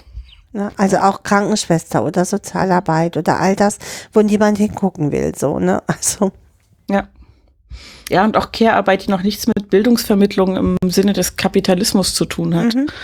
Ähm, also wo einfach auch klar ist, Kindergartenbetreuung oder ähnliches ähm, darf dann auch einfach mal nur als Betreuung da sein und nicht sofort als, als Bildungseinheit. genau. Mhm. Genau, Ach, das, das ist- wär schön. das wäre schön. Das ist diese, Mal, diese Welt malen wir uns jetzt einfach. Ich, ich brauche gar kein Utopia, wo Gold und Edelsteine am Strand Nee, das brauche ich auch nicht. Das ist mir wurscht. Also, Ja, also äh, ne, was soll man damit essen? Kann man das nicht. Also, eben, eben. mitnehmen kannst du Genau, es auch nirgendwo hin. Also, Nee. Wenn du stirbst, äh, rauben sie dir dein also- Grab aus. Ja. Ist auch nicht so schön. Also ich meine, so aus, aus Diamanten kann man ja noch so ein paar Werkzeuge machen für die Feinmechanik Ja. und so, das sehe ich ja alles ein. Aber was will ich denn mit Gold? Das ist ja nicht mal ein sinnvolles Material, um irgendwie Werkzeuge herzustellen. Ja, wie schmückst du dich nicht von oben bis unten mit Gold? Noch nicht, aber Okay. wer weiß, was noch Aber kommen wer weiß. Genau. Ja, Ja. genau. Ach Mensch, nee. Ja, also Ja. du sagst aber, du würdest schon gerne dann auch von der Kunst quasi komplett leben können? Ähm, also Bilder? mh, für mich ist es ein Teil. Also wir haben mal überlegt, wie wollen wir, ähm, wie, wie wollen wir das eigentlich machen? Wir haben ja unsere Firma irgendwann mal gegründet und wollen die jetzt auch viel, viel mehr nach vorne bringen. Also dieses Kinder in das Zentrum. Und ich habe für mich irgendwann entschieden, dass ich gerne einen Teil der Einkunft einfach aus der Kunst haben will, dann halt aus dieser Arbeit aus der Firma. Ähm, ja, ein Teil äh, hatten wir mal überlegt über äh, Bücher verkaufen. Also da habe ich jetzt auch neulich selbst Kontakt aufgebaut. Ähm, wir wollen ja immer noch unser Heldenbuch irgendwann Hm. kaufen, äh, Quatsch, schreiben, zu Ende schreiben und dann natürlich auch verkaufen. Ne? Also ein Buch von der Praxis an die Praxis, weil ich denke, diese ganzen Praxishandbücher, die sind auch ganz oft von Psychologen geschrieben in unserem Bereich. Da ist nicht ein Buch von, äh, von Pädagogen geschrieben. Das finde ich immer so dramatisch. Eigentlich. Ja. Ne? Die vermarkten sich nicht gut, die Pädagogen. Nee, das lernen die nicht. Die lernen im Zweifelsfall, sich in der Klasse durchzusetzen, je nachdem, welchen pädagogischen Weg sie eingeschlagen haben. Genau. Genau.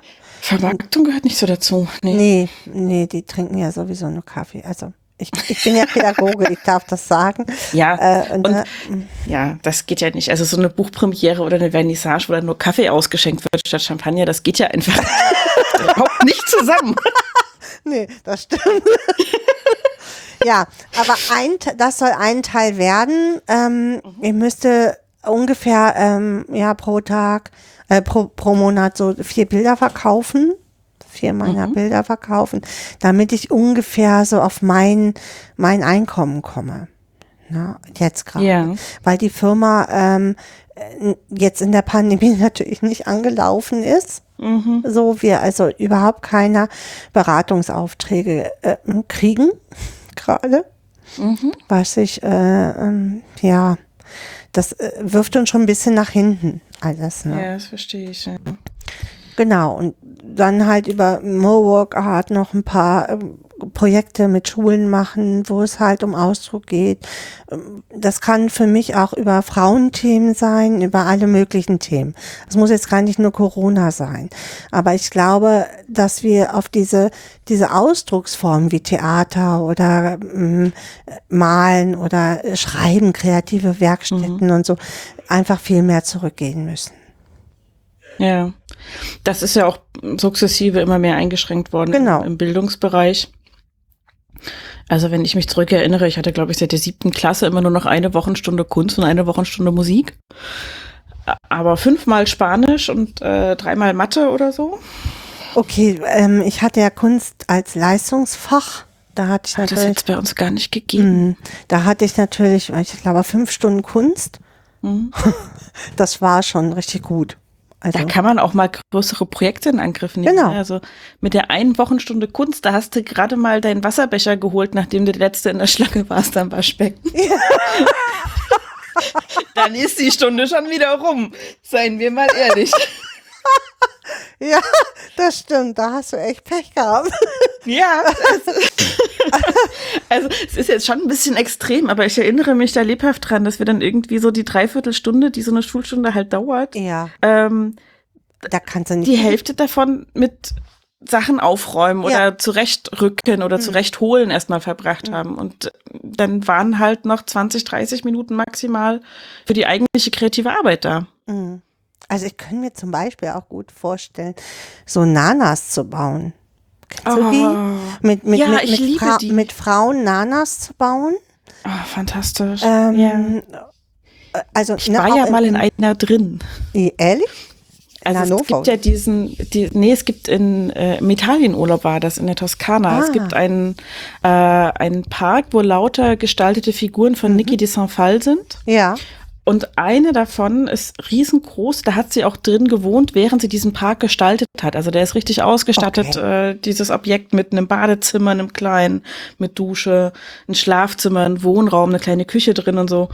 Ähm, Cool. Ist ein riesiger Skulpturenpark, wunderschön. Ja. Nach Tarot-Motiven ähm, Mhm. inspiriert. Ja, klar. Hm. Ähm, ist ein wunderschöner großer Drache und sowas dabei Ah, und eben ganz viele von den Nanas natürlich. Aha. Und äh, in einer davon hat sie gewohnt, während sie diesen Park gemacht hat. Das ist fantastisch. Also es ist richtig schön. Ich liebe Nanas. Ich auch. Finde ich eine tolle Idee. Ne, ich lebe, äh, komme ja ursprünglich aus, ähm, aus Hannover und da Mhm. stehen ja am Leineufer stehen ja die ganzen Nanas rum Mhm. und bin also sozusagen mit Nanas aufgewachsen. Das ist auch toll. Das ist total cool. Also jetzt nicht in so groß, aber in kleinem Format könnte ich mir das gut vorstellen. Mhm. Mit einfach zur Frauenarbeit. Wie ist denn dein Körper überhaupt? Ne? Kannst du den so annehmen, ja. wie der ist so? Und darum geht es ja auch oft bei diesen Nanas so, ne? Also das ist halt auch auch ein wichtiger Punkt, finde ich. Mhm. Also das ist halt einfach das, was Kunst an vielen Stellen eben macht, wirklich die Dinge aufgreifen, die in dieser Leistungsgesellschaft halt so hinten runterfallen, Mhm. weil sie mh, auf den ersten Blick halt keinen Wert haben in dem Sinne. Also ist doch meinem Arbeitgeber egal, ob ich zufrieden oder unzufrieden mit mir bin. Hauptsache, ich schaffe die Arbeit, die ich machen soll. Mhm, genau. Dass ich Möglichst besser schneller arbeite, noch. Mir, ja, genau. Dass ich besser arbeite, wenn ich zufrieden mit mir bin. ja. Das ist ja dann zweitrangig. Also das ist ja das, das wird ja dann oft nicht gesehen, dass da ja ganz viel dazugehört, was Produktivität steigern könnte, was aber eben über ähm, ja, es sind nicht Soft Ja, Skills, also aber eben glaube, über diese, diese nicht greifbaren Hm. Elemente, Hm. ähm, wie Selbstachtung, Selbstwertgefühl, ähm, die Möglichkeit, Kreativität auszuleben, ähm, erreicht wird. So. Also ich glaube, das kommt, also, also das ist zumindest gerade im Trend, den finde ich ja auch ein bisschen schwierig. Also dieses Achtsamkeitsgeheische, mhm. sag ich mal das. Das, so das ist ja schon ne? wieder kapitalisiert. Ja, sozusagen. genau, genau. Mhm. Aber da, da kommt es ja eigentlich her, macht ja auch Mhm. ein bisschen Sinn, achtsamer mit sich selber zu sein. Was daraus gemacht wird, ähm, stelle ich ganz oft in Frage. Ja, es wird ja auch schon wieder zu einem kapitalistischen Wettbewerb. Bist du achtsam genug mit dir? Genau. Kannst du nicht noch achtsamer sein, wenn du hier diese Klangschale kaufst? Ja, oder ne, wenn du Ja, ja. äh, zum Yoga-Seminar fährst oder so, ne? Genau. Ähm, und, und wenn du nicht achtsam genug bist, kannst du ja auch nicht gut mit dir sein. So, nee, äh, sorry, äh, so sehe ich das nicht. so. Und ist ja auch implizit immer der Vorwurf drin, du bist selber schuld, wenn es dir Genau. nicht gut geht, weil du warst nicht achtsam genug mit dir.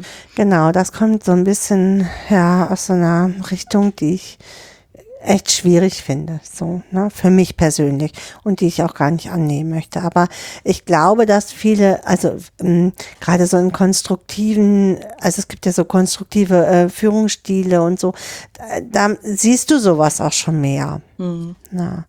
Aber das ist noch in Anfängen, machen wir uns nicht Das, vor. das steckt noch in den Kinderschuhen tatsächlich in der Hinsicht. Also das stimmt. Ich begrüße das, wenn das mehr wird, wenn da die ähm, der Fokus in Unternehmen oder bei Arbeitgebenden generell mehr drauf gelegt wird, zu sagen, ähm, zufriedene Angestellte sind einfach die besseren Angestellten, von denen Mhm. habe ich länger was, die bleiben dem Unternehmen länger treu, die sind insgesamt seltener krank, die sind leistungsfähiger, die haben mehr Freude an dem, was sie tun und stecken andere damit an, etc. Also das ist ja wirklich, es zieht ja immer was nach sich. Also äh, ja, genau, aber ich glaube, das ist so eine so eine äh, ver vergessene Kultur. Ich würde es jetzt mal auf Deutschland Mhm. ähm, so ein bisschen legen, weil ich ähm, äh, unser Großer ist ja in den Niederlanden und die machen komischerweise sehr sehr viele Dinge für ihre Angestellten, dass sie ähm, mit denen einmal im Monat irgendwie ein Bier trinken gehen oder so, wo ich so denke, das hat ja auch, das hat auch Firmenkultur. Also was macht man miteinander? Wie will man miteinander umgehen? Und das kann nicht nur auf der Arbeit sein. Das, wenn ich ähm, Mhm. Also, äh, weil oft finden sich dann Menschen, die auch privat sich treffen. Ja, machen wir uns Genau, ja nichts vor. Und die machen das dann halt privat. Warum soll, sollen die anderen nicht mit eingebunden sein? Weil so schließt man immer einen Teil mit aus. Warum stärkt man das Team nicht viel mehr? Ja, das ist tatsächlich, also ich, die Firma, wo ich jetzt arbeite, die haben das vor Corona natürlich ähm, recht regelmäßig auch gemacht, dass es so ein Come-Together gab. Ähm, die hatten auch, es gibt überall Kaffeeküchen und Teeküchen und sowas. Und, ähm, ist eigentlich ganz hübsch in den Büroräumen, die wir haben. Ähm, ich bin da immer nicht so gerne hingegangen, weil ich, bevor ich bei dem ersten war, Fotos von dem vorherigen gesehen habe, bevor ich da angestellt war. Ja. Und das halt immer in einem gnadenlosen Besäufnis endet. Mhm. Aber es gehört ja auch mal dazu. Also, Ja, es ist einfach nichts, wo ich mich wohlfühle. Mhm. Also im Umfeld betrunkener Menschen fühle ich mich tendenziell eher unwohl. ja, verstehe. Ähm, Mhm. da, ich, ich vertrage keinen Alkohol. Also ich trinke mal einen Radler und ich trinke mal ein Glas Wein zu Weihnachten zum Braten oder so. Ähm, aber ich trinke per se eigentlich keinen Alkohol. So.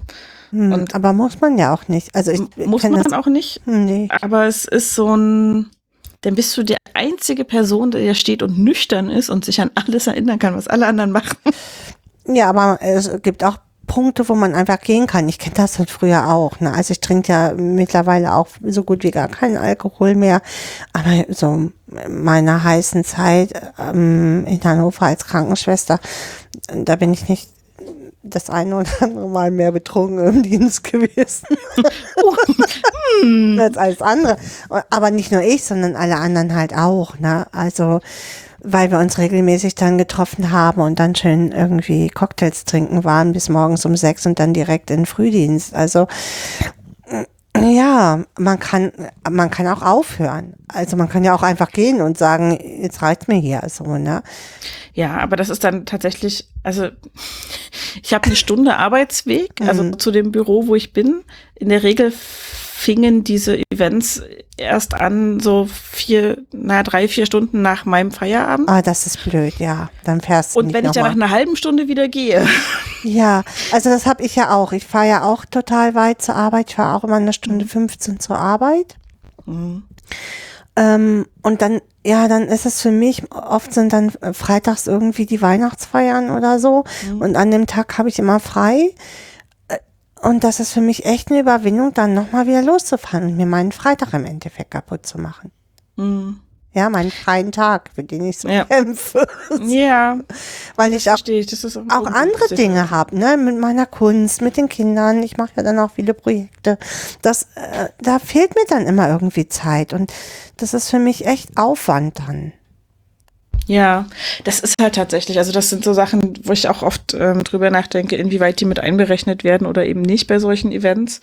Ich fänd's auch schön, wenn man einfach mal ein Picknick oder sowas vorschlagen würde, weißt Also Einfach Was mal nicht direkt per nach se der was- Arbeitszeit so. ja, ne? genau. Genau. Und was nicht per se das Feierabendbier schon mit enthält, sondern wo man einfach sagt, wir hauen uns im Park auf die Wiese, jemand bringt einen Volleyball mit oder was weiß ich, Ja. Federballsets.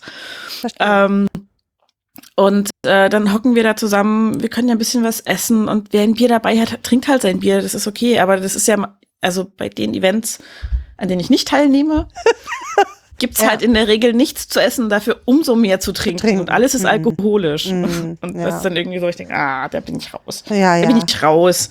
Ich vertrag's halt auch, also ich vertrag's auch hinterher. Schon habe ich noch nie. Wir, als ich in der Ausbildung war, haben wir das mal so gemacht im Azubi-Kreis, dass wir dann einmal im Monat uns getroffen haben. Ähm, zur Happy Hour in der Cocktailbar. Mhm. Es war nicht gut. Okay, ja. Der nächste Tag war nicht gut. Das, nee.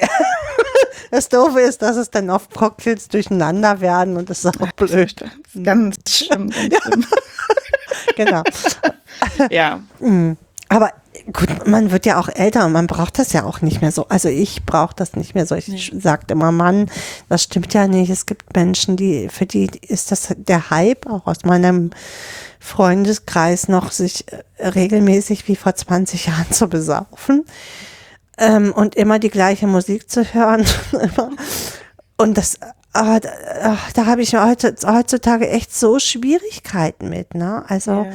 was ich früher so ohne Probleme gemacht habe, dass wir Zelten gefahren sind, ähm, dass die Kinder einfach rumgelaufen sind und alle schon eigentlich nachmittags betrunken waren, so, ne? Aber das, je länger ich da war mit meinen Kindern, also ich habe dann oft nichts getrunken, weil ich das einfach unmöglich fand. Also ich finde, wenn da irgendwie 20 Kinder rumlaufen, können nicht im Nachmittags um vier schon alle betrunken sein. So, ne? Ähm, aber dann fällst du halt auf und es nervt mich dann halt auch, ne? weil ich um, um 20 Uhr kannst du die gar nicht mehr ertragen, sozusagen. Ne? Dann sollen, sollen dich alle voll und um 22 Uhr denken mal alle, ach, müssen die Kinder vielleicht mal ins Bett? Wo sind denn die überhaupt so? Ne? Ich so denke, ja, du bist aber nüchtern. Hast du die Kinder gesehen? genau, die sind vielleicht in Wir See gefallen oder so. Kinder dabei. genau. Und das war also so nie meins. Ne? Also deswegen sind wir da irgendwann ausgestiegen und haben gesagt, nee, also das mache ich nicht mehr. Und diese gleichen Leute, die fahren irgendwie seit, weiß ich nicht, 20 Jahren nach Römel und wir haben uns, äh, treffen uns öfter mit denen, natürlich dann, wenn die hier sind, auf Römel. Und da ist aber das Gleiche. So, ne?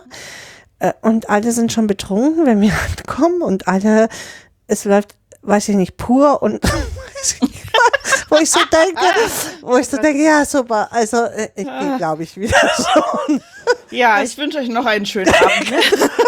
Äh, äh, Es war eine blöde Idee, euch treffen zu wollen. Ich hab euch alle mal wieder gesehen. Ihr seid alle noch da. Ihr seht alle 20 Jahre älter aus. Ist okay, ich Genau. fahr nach Hause. Genau, genau. Und das finde ich so bitter, ne? Also ich habe da auch keinen Spaß mehr dran, ne? Nee. Und dann frage ich mich, habe ich mich so verändert? Ja, wahrscheinlich so, ne?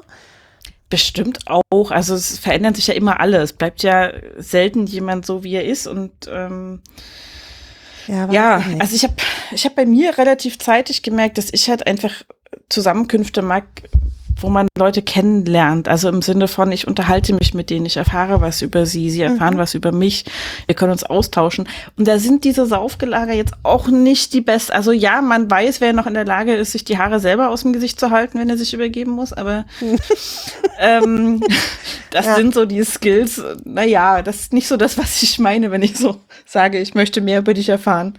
nee, genau. Ähm, Mm, genau. Du möchtest nicht äh, sehen, ob er das noch kann oder nicht.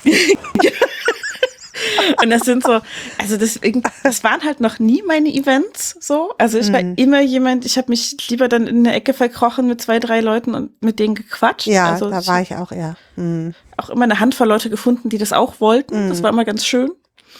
Ähm, und das, das vertieft sich, je älter ich werde. Also dieses, ich muss da nicht mitten im Trubel sein, wenn Leute sich irgendwas entgegengrölen und eigentlich versteht niemand mehr, was der andere sagt. Ja, ja, genau. Das fand ich auch noch nie so schön. Ich fand, ne, klar, jeder findet mal eine, eine Disco-Phase, hat ja jeder so, aber die ist schon lange vorbei. Also ich muss jetzt mit 50 auch nicht mehr in eine Disco. Also ich fand das schon schwierig, bin mit unserem Großen ja ähm, auf so Hip-Hop-Festivals gefahren, weil der wollte gerne immer äh, äh, so auf so Hip-Hop-Festivals fahren. Und ähm, er war aber auch noch nicht so alt, dass er hätte alleine fahren können. Und Christian wäre nie gefahren dahin. Und ich habe gesagt, okay, das muss jeder erleben, so. Und bin dann mit ihm mitgefahren. Und klar hatte ich Spaß. Ich habe so, so bin ich eigentlich zu Hip-Hop gekommen. ich mag mittlerweile Hip-Hop und Rap total gern. ähm, a- aber es war für mich auch schwierig, also immer so die, ja, diese betagte Alte zu sein und ihn dann, also das Kind nicht zu stören dabei, ne, in, in einer Gruppe zu sein, zu sehen, wie, ähm, ja, 12, 13, 14 bis 20-Jährige völlig stoned und äh, äh, halb komatös irgendwo rumliegen und dann nicht meinen Retterinstinkt rauskommen zu lassen als Krankenschwester und zu sagen, ich bin hier die Krankenschwester, ich mache das alles so. Lassen Sie mich durch, ich bin Mutter. genau. Also Ja. äh, das war schon äh, ein, echt großer Spagat, so, ne? Mhm. Da wegzugucken und zu sagen, nee, du, hier, du bist hier mit deinem Kind, das alle, es soll deinem Kind gut gehen und alles andere geht dich nicht an, so, ne? Ich finde das immer ganz schwer. Also ich glaube, ich bin auch so ein bisschen gegen diese ganzen ähm, Events dieser Art. Ich war, glaube ich, tatsächlich nie auf einem mehrtägigen Festival. Okay. Also zumindest nicht mehrere Tage. Mein Bruder hat das eine Zeit lang gemacht. Ähm, Gab es in der Nähe von unserer Heimatstadt eins, das jedes Jahr stattfand. Und als wir so 14 und 15 waren, glaube ich, oder vielleicht 15 und 16, ich glaube, er muss schon 16 gewesen sein, sonst hätte er nicht hingedurft alleine. Also im Freundeskreis. Ähm, hat einer seiner Freunde das nicht überlebt tatsächlich. Der hat sich derartig ähm, betrunken, dass er in den nahegelegenen See gelaufen ist und nicht lebendig wieder rausgekommen ist. Mhm. Ja. Und das sind halt so Sachen, wenn du das mit 14 hörst, Ja, ähm, die bringen dich auch, glaube ich. das, das prägt dich so, Mhm. ne? Also das sind Sachen, wo ich sagte, äh, im Leben hätte ich da nicht dabei sein wollen, weil ich weiß, ich wäre die Nüchterne gewesen. Mhm. Ähm, Im Zweifelsfall hätte ich vielleicht sogar was tun können. Ja, aber du Ähm. hättest versucht, sie dann vielleicht aus diesem See zu pflücken, ne? Also Ja. wärst du vielleicht mit ertrunken. Das wäre ja auch nicht gerade so Das ist, gewesen. das ist halt, ne? ne, also Aber das, das, sind halt auch alles so was wäre wenn Spielchen, das kann Mm, man nicht beantworten so, aber das sind Sachen, wo ich denke so und das zweite ist halt unabhängig davon, ob ich hätte helfen können oder nicht und es Erfolg gehabt hätte oder nicht oder mir geschadet hätte oder nicht, ich hätte das halt alles ungefiltert wahrgenommen. Mhm.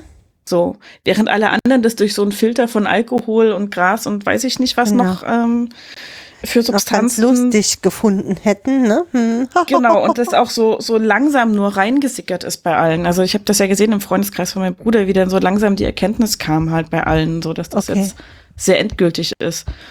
Ähm, dass dieser Nebel durchaus so einen schützenden Faktor dargestellt hat bei einigen. Dass das Mhm. nicht so dieser ganz knallharte Schock war wie bei, weiß ich nicht, einem Autounfall oder sowas. Mhm.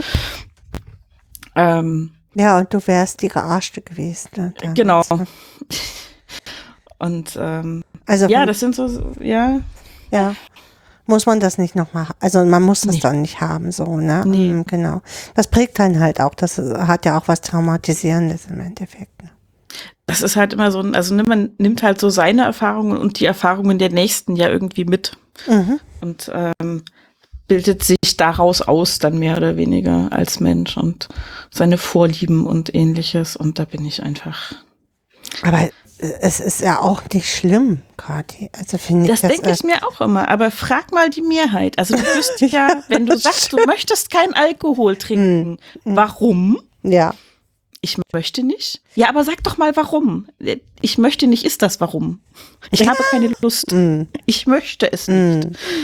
Ähm, also du musst dich ja so oft rechtfertigen dafür, dass du das nicht tust. Das stimmt. Das musste ich auch ganz früh. Ich ähm, bin, also ein Grund, warum wir immer so still sein mussten, war ja auch, dass alle bei uns Alkoholiker waren. Na? Und da war es besser still zu sein. So. Ja. Ne? Ähm, von daher hat mich Alkohol auch sehr geprägt. Alle, ich kenne eigentlich keinen aus meiner großen Familie, äh, der nicht Alkoholiker ist oder den ich heute nicht als Holi- Alkoholiker bezeichnen würde. Ja? Und ich habe mich mit mm, 21 oder 22, ich bin ja früh nach Berlin gegangen, ähm, entschieden, okay, du bist hier gerade auf dem Weg, äh, genauso zu werden. so, ne? Jedes Mal, wenn ich Probleme hatte, habe ich mir die Kante gegeben mit irgendwas. Und in dem Moment habe ich im Endeffekt für mich geschi- entschieden, das will ich nicht. So will ich nicht sein. Ähm, und ja, ich war auf diesen Eventen und ja, ich war auch trotzdem noch mal betrunken, aber es war jetzt nicht mehr dieser Dauerbetrinken. So. Und das würde für mich auch gar nicht mehr gehen. Also ich bin nach einem halben Glas Wein, bin ich sturzbetrunken. ich vertrage halt auch nichts mehr, ne? Also Ja. das ist einfach so. Wir trinken hier mal einen Wein und wenn wir den aufmachen, ist er drei, Ta drei Wochen steht der hier noch, dann nimmt Christian ihn zum, zum Kochen. Mhm. Und dafür, dass wir so wenig Wein trinken, können wir dann uns halt lieber auch mal einen guten Wein kaufen. Ja, und dann habe ich auch richtig Bock da drauf. Mhm. Weißt du, Äh, dann, dann genieße ich und zelebriere ich das richtig. Und dann reicht mir ein Glas auch, dann bin dann ist es genug. So. Ja. Ja, also ich bin dann auch eher so, dass ich sage, wenn ich mal Alkohol trinke, dann weil es irgendwie, weil ich A Lust drauf habe und dann ist es auch was Besonderes. So, dann ist es auch nicht irgendwie der Genau. 1,50 Wein im Tetrapack. genau. Der leckere Lambrusco. Obwohl den gibt es ja auch tatsächlich in wirklich, wirklich lecker. Das das stimmt, das muss stimmt. man sagen. Ich habe auch, ich habe auch echt so wenig Ahnung von dem ganzen Kram. Ich kann gar nicht beurteilen, was schmeckt und was nicht schmeckt. Also da bin ich einfach, ich, ich trinke zu selten was. Ja, also es gibt ja diesen Wein-Podcast. Kennst du den? Ich habe davon gehört, aber es ist halt Der nicht mein ist- Thema, deswegen. Mm, Aber der ist wirklich, wirklich toll. Wir haben auch nie die Weine dazu. Also ganz selten haben wir dann an diesem Tag diesen Wein getrunken. Aber es ist einfach spannend, um über Weine zu erfahren. Ich mag das einfach, ne? Also zu hören, der schmeckt so oder so. Oder dann mir dann mal zu hören, ah, da hast du doch was gehört, Weißwein. Ich vertrage nicht so gut Weißwein, aber der soll wenig Säure haben. Und äh, den dann wirklich mal zu bestellen das auszuprobieren. Geht das mit dem Wein? Ne, das, das macht Spaß, das finde ich total gut. Und ich finde es einfach, sind zwei, ja, der Holger, äh, der das macht, Holger Klein, glaube ich, heißt er. Ähm, und mit einem anderen, ich weiß gar nicht, Thorsten oder so heißt der andere, die machen das einfach klasse. So, der, der, der kann einen wirklich ziehen, dieser Podcast. Ohne Ja. dass man jetzt äh, unheimlich viel Ahnung von dem Wein haben muss Mhm.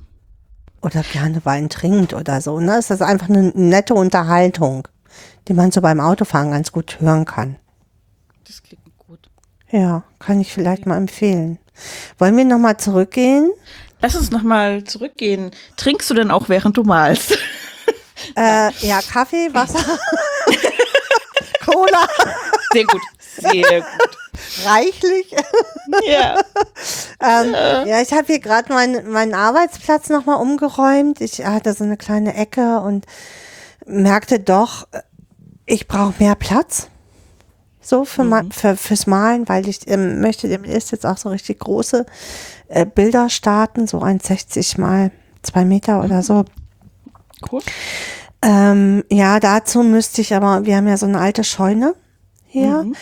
Und das ist so ein, so ein Projekt, was ich auch gerade auf Twitter noch so ein bisschen bewerbe. Ich möchte das, die eigentlich in den Sommerferien fertig machen mit ganz vielen Menschen, ähm, die hier einfach campen und Lust haben, mit uns dieses Ding zu renovieren und ähm, da, dann umziehen, weil da, da müsste ich die Bilder ja richtig groß hängen. Ich müsste die, die Leinwände ja äh, hängen erstmal, bevor ich sie dann spanne, um darauf zu malen. Und das, ähm, wir haben ja hier viel Sch- Schräge, das klappt hier nicht mit diesen, da muss ich Ja. alles auf dem Boden malen. Ähm, und da äh, sind meine Knie nicht mehr so gut für. Also, Ja. na, mit 52 bist du halt, das, ich merke das halt, ich kann nicht mehr gut knien. Habe Arthrose in den Knien und das funktioniert nicht mehr so gut. Nee, ich merke das schon mit 38. Es ist einfach nicht mehr lustig. Ich, Ab ich, 8 geht's abwärts. Das nicht mehr- nicht mehr so gut. ja, solange die 8 noch nicht vorne ist, ist alles okay.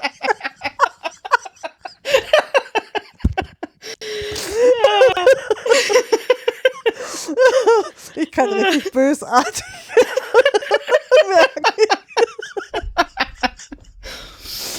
Ah, Ja, also das ist so, so ein Traum halt von mir, dass ich wirklich darüber gehe. Ich mache ja auch Käse selber und all solche verrückten Dinge, ähm, Joghurt, dass ich da wirklich so eine Kreativwerkstatt habe und hier vielleicht auch für so ein paar Kinder rundrum einfach in Dänemark auch ein paar Projekte machen kann, dadurch die Sprache.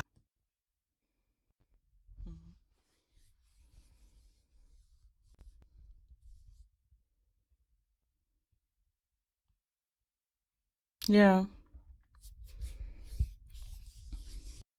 Hm.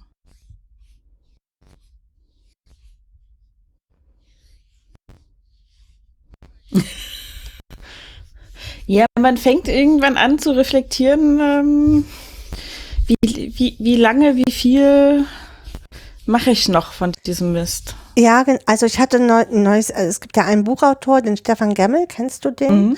Ja. Ähm, der unterstützt ja mein Projekt mit und ähm, mit dem hatte ich dazu, ähm, den kenne ich ja auch schon Ewigkeiten und der sagt, Ulrike, oder ne, warum willst du das jetzt noch machen, Mo? Ne? Ähm, und wo ich gesagt habe, ich kann, äh, ich merke so, ich will mir von niemandem mehr was sagen lassen. ich will nicht mehr, so, ne? Und er sagt, er, er findet das lustig, weil er in seinem Bekanntenkreis, der ist so alt wie ich ja auch, oder ein bisschen zwei Jahre jünger, glaube ich, ist er, ähm, ich, ähm, er hat so viele Leute, so viele Frauen und so viele Männer, die in dieser Lebensphase nochmal sich komplett neu aufstellen. Hm. Und das möchte ich im Endeffekt ein bisschen dadurch, auch schaffen. Ne? Also dadurch mache ich jetzt halt diese Riesenaktion ja mit dem Stefan, um dieses Bild zu ver Genau. Zu versteigern. versteigern, genau. Ja, ich hoffe einfach, dass das gut wird. So, das, Das, das hoffe ich auch. Also zumal es ist ja, ähm, ich habe ja so ein bisschen in das Interview mit Stefan schon reinhören können, ja, äh, zur Madi-Hilfe und so. Und das ist halt, also was halt sowohl bei euch als auch bei Stefan so mit durchscheint und allem, was er erzählt, dass er einfach äh, an jedem Ende dieses ganzen Projekts unfassbar viel Leidenschaft mit drin steckt. Und das sind immer so Sachen, wo ich denke, da möchte man, dass es Erfolg hat. das stimmt. Also ich ähm, habe ähm, mit Stefan zu der Mali-Hilfe sowieso schon, also wir haben auch öfter mal gespendet, weil der Stefan uns hier immer mal Bücher schickt für unsere Erziehungsstelle hier und wir ihm dafür immer kein Geld geben sollen. Und ich gesagt habe, das kann ich so nicht mm, mit mir vereinbaren und dann hatte er uns vor Jahren schon mal die Mali-Hilfe hier, wenn, wenn ihr mir was geben wollt, dann gibt es dann die Mali-Hilfe so, ne? Und dann haben wir das halt immer gemacht, immer wenn so ein Buchprojekt, ähm, äh, Buchpaket hier ankam, dann haben wir ähm, an die Mali-Hilfe dann gespendet. Und ähm, als ich so dachte, okay, irgendwie muss ich ja ein bisschen bekannt werden. so, auf dem Ma der Markt ist halt auch groß. Ähm, dann habe ich mit Stefan telefoniert und sagte, klar, das mache ich. Dann machen wir das für die Mali-Hilfe und dann machst du das über die Mali-Hilfe. So. und ich Ja. push das ne, auf meinem Letter und äh, der, der ähm, Peter, glaube ich, heißt der macht, also Peter Brucker von der Mali-Hilfe, der macht da auch was und der hat irgendwie noch so einen Künstler aufgetan von der Kunstwerkstatt, der das wohl auf seinem Newsletter noch bringt. Ich glaube, da, da habe ich ein bisschen Schiss irgendwie, weil der hat irgendwie 12.000 Follower.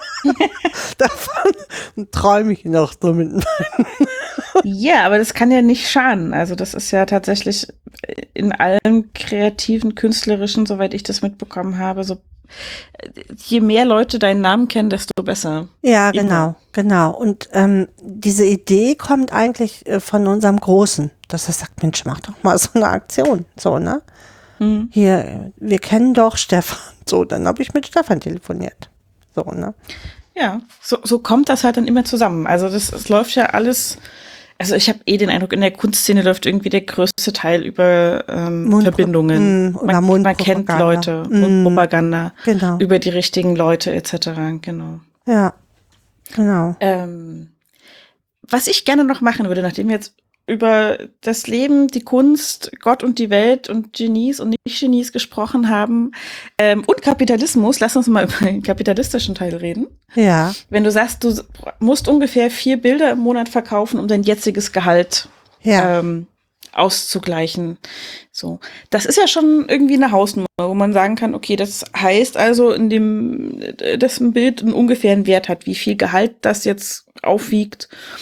Ähm, überlasse ich dir, ob du das sagen möchtest oder nicht. Hm. Aber ich finde es schon mal gut, dass du sagst, du gibst es nicht für 20 Euro her.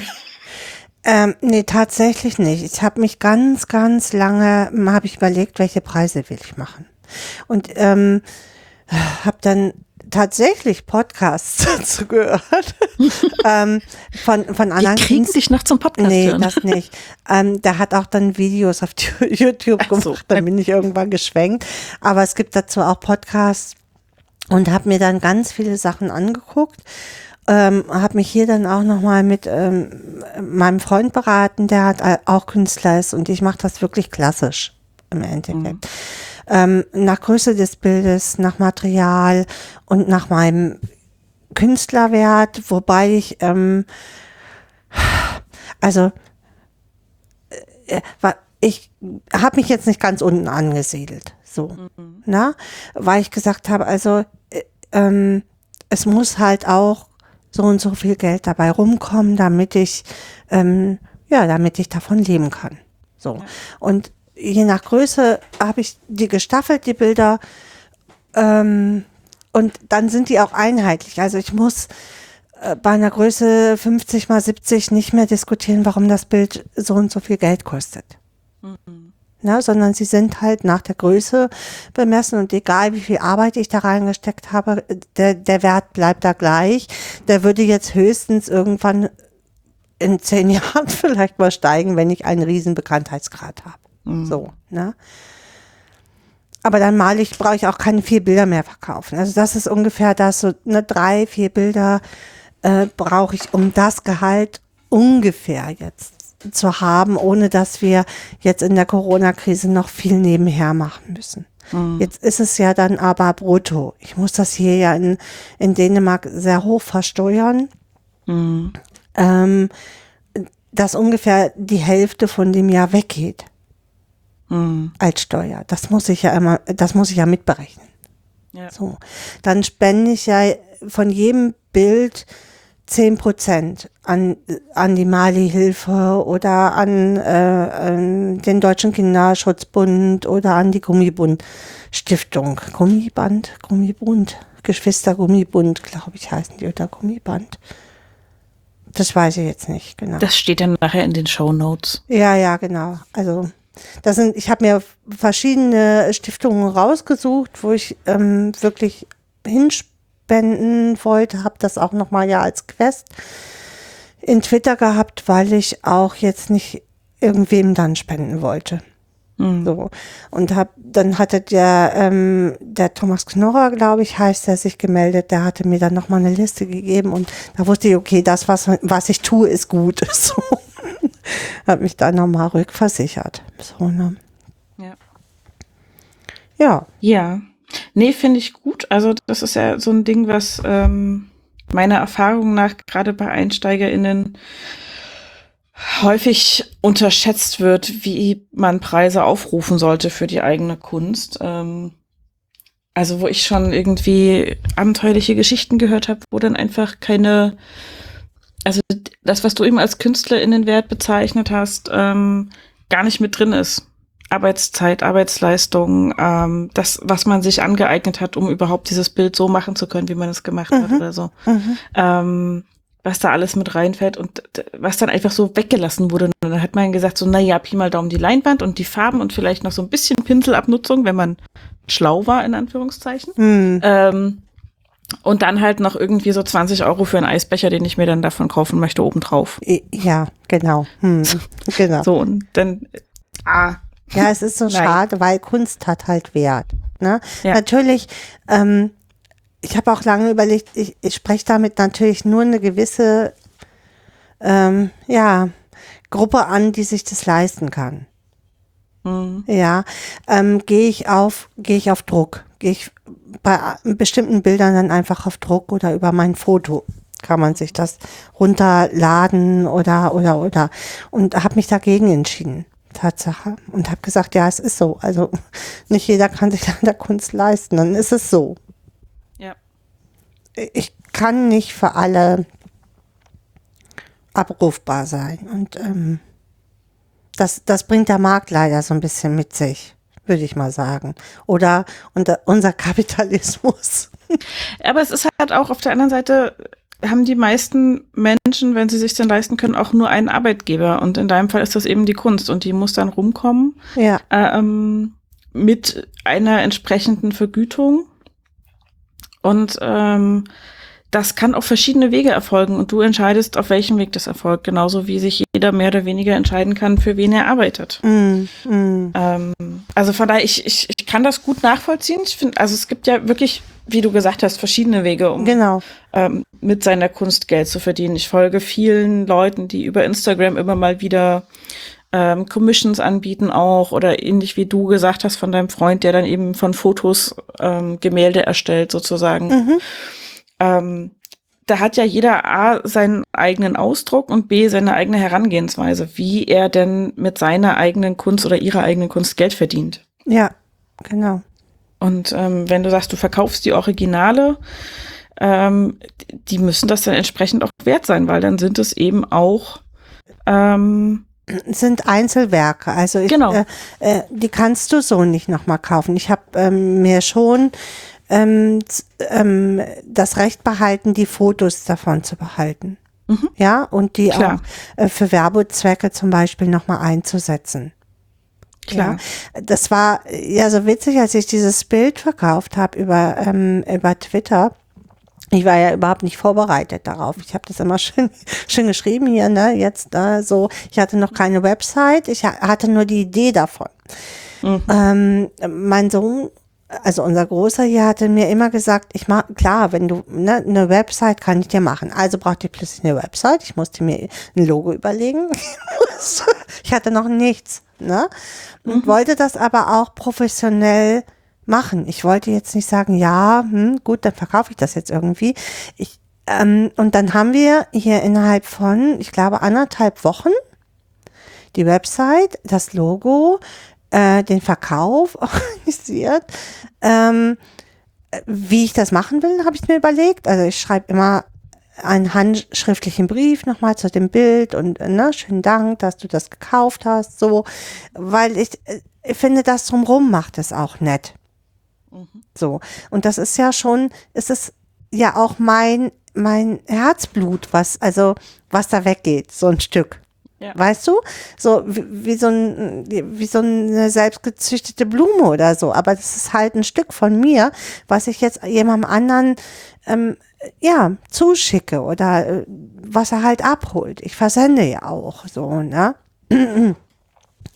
Aber das war schon, das war total aufregend. Ich konnte überhaupt nicht schlafen, die, erst, die diese 14 Tage, so, ne, weil ich immer, das musste noch und das musste noch und das musste noch. Und ich hatte das ja nur angestoßen. Ich hatte zufällig, ich habe die Bilder auf Twitter gepostet und war da gar nicht von ausgegangen, dass das jemand kauft. Und als mich dann plötzlich jemand anschrieb, du, ne, das Bild finde ich besonders schön und ich dann gesagt habe, hier, ja, das kannst du ja kaufen. So. War schon ein bisschen frech. Und die dann auch noch sagte, ja, was soll das denn kosten? Und dann habe ich ihr, habe ich hier rumgerechnet, so wie ich mir das überlegt hatte. So und so. Und dann habe ich ihr zu, zu Christi gesagt, das kauft ihr nie für den Preis. Und dann sagte die, okay, dann schick's mir mal zu. Und dann Ja, krass. stand ne? ich mit meinem kurzen Hemd, so, ne, ohne vorbereitet zu sein. So, ne?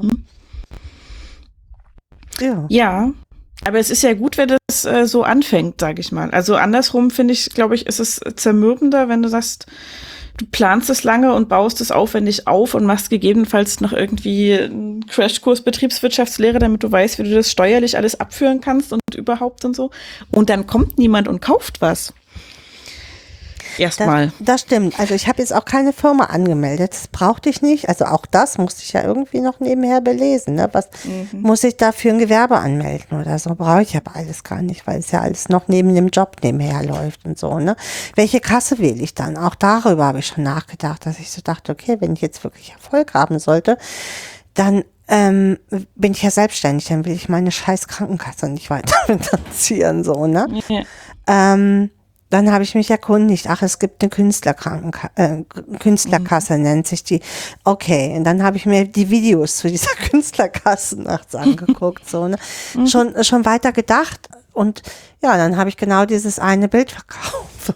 War dann echt so ein bisschen enttäuscht, als es dann nicht, als dann keiner weiter, ähm, ich habe schon Anfragen, aber die sagen alle, sie müssen das selber sehen und das kann ich auch verstehen. Ne? Hm. Aber jetzt in dieser Zeit will sich natürlich auch keiner auf den Weg machen irgendwie und Ja. ähm, sich das Bild dann äh, direkt angucken. Na klar.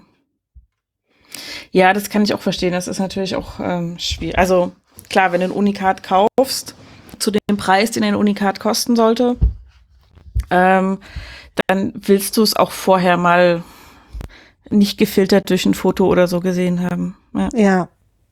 Also ich äh, liege halt zwischen, ich sag mal, ich mache das jetzt mal ne, für, für so 60 mal 60 Bilder o- äh, um die äh, fünf- 500 Euro. So grob, groben Daumen, 550 bis, äh, bis größere Bilder bin ich jetzt äh, bei bis 900 Euro. Ne? Da, wenn ich jetzt ein großes Bild verkaufe, muss ich natürlich keine fünf Bilder verkaufen. So, das ist jetzt für, für, für kleinere Bilder gemeint. Ne? Drei bis vier brauche ich dann halt.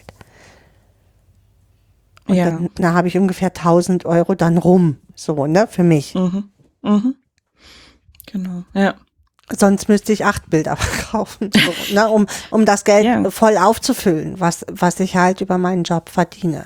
Ne? Und so viel Genau. kann ich. Es dauert ja auch immer, bis du die Bilder malst. Du malst die ja nicht, ich mal die nicht innerhalb von einem Tag, die Bilder. Mhm. Na. Genau, also du steckst ja Zeit da rein. Ähm, und es ist natürlich, also ich finde die Preise durchaus angemessen, ohne Frage. Ähm, ich gucke ja hier, während wir sprechen, parallel ein bisschen auf deiner Webseite rum. Ähm, ja, ja. Ähm, und ähm, jetzt habe ich kurz meinen Faden verloren, der kommt gleich wieder. Warte. Genau, ich finde die Preise durchaus angemessen. Ähm, und es ist ja, es steckt ja wirklich viel drin. Also es steckt die Arbeitszeit drin, etc. Und wenn du das Ding ist, wenn du niedrigere Preise ansetzt, die vielleicht eher mal eine größere Käuferschaft erschließen, hast du trotzdem mehr Arbeit damit, dir diese größere Käuferschaft zu erschließen. So, also ähm, das ist ja das Tückische mit Marketing, sage ich mal.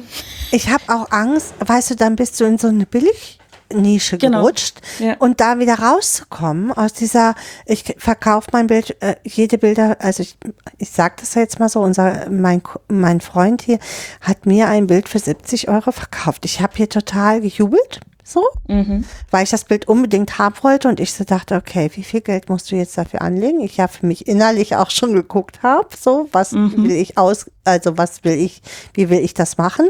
Und als er mir sagte 70 Euro, war ich völlig baff und habe gedacht, das, das würde ich nie machen. Ich würde dieses Bild, also dann würde ich es lieber behalten. So, ja. Ähm, also er muss da ja auch ein Stück von leben. Jetzt arbeitet er irgendwie in einer, in einer, in, in einer Fabrik hier, Mhm.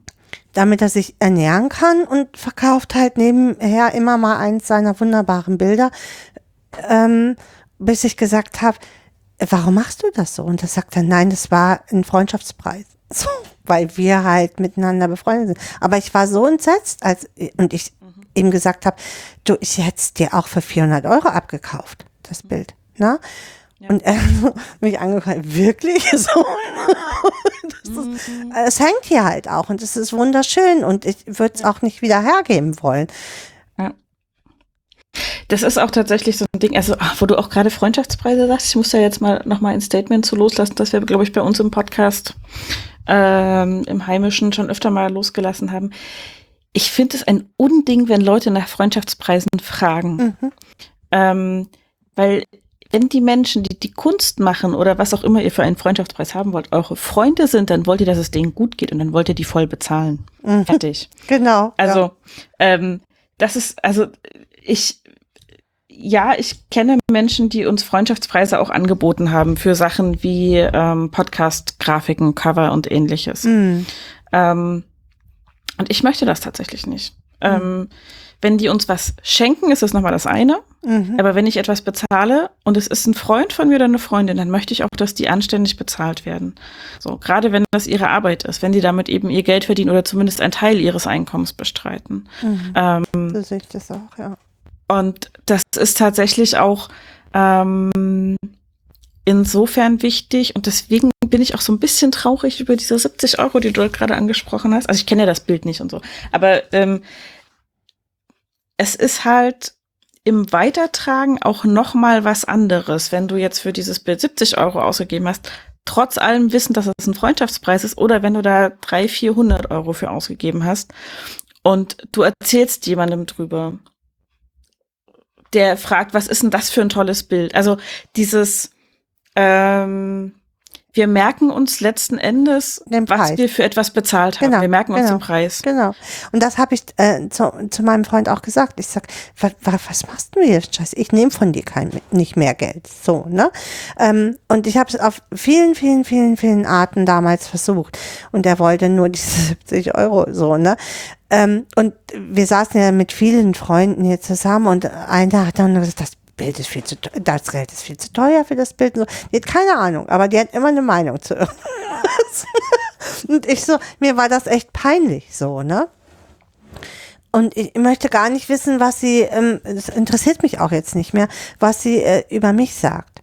Weil meine Preise sind dir mit Sicherheit zu teuer. Ja. Ja, dann gut, dann kannst du dir meine Bilder nicht leisten. So. Und da, aber da braucht es ja auch Standing für. Weißt du, wenn du so junge Künstlerin bist, dann bist du ja nur froh, gesehen zu werden.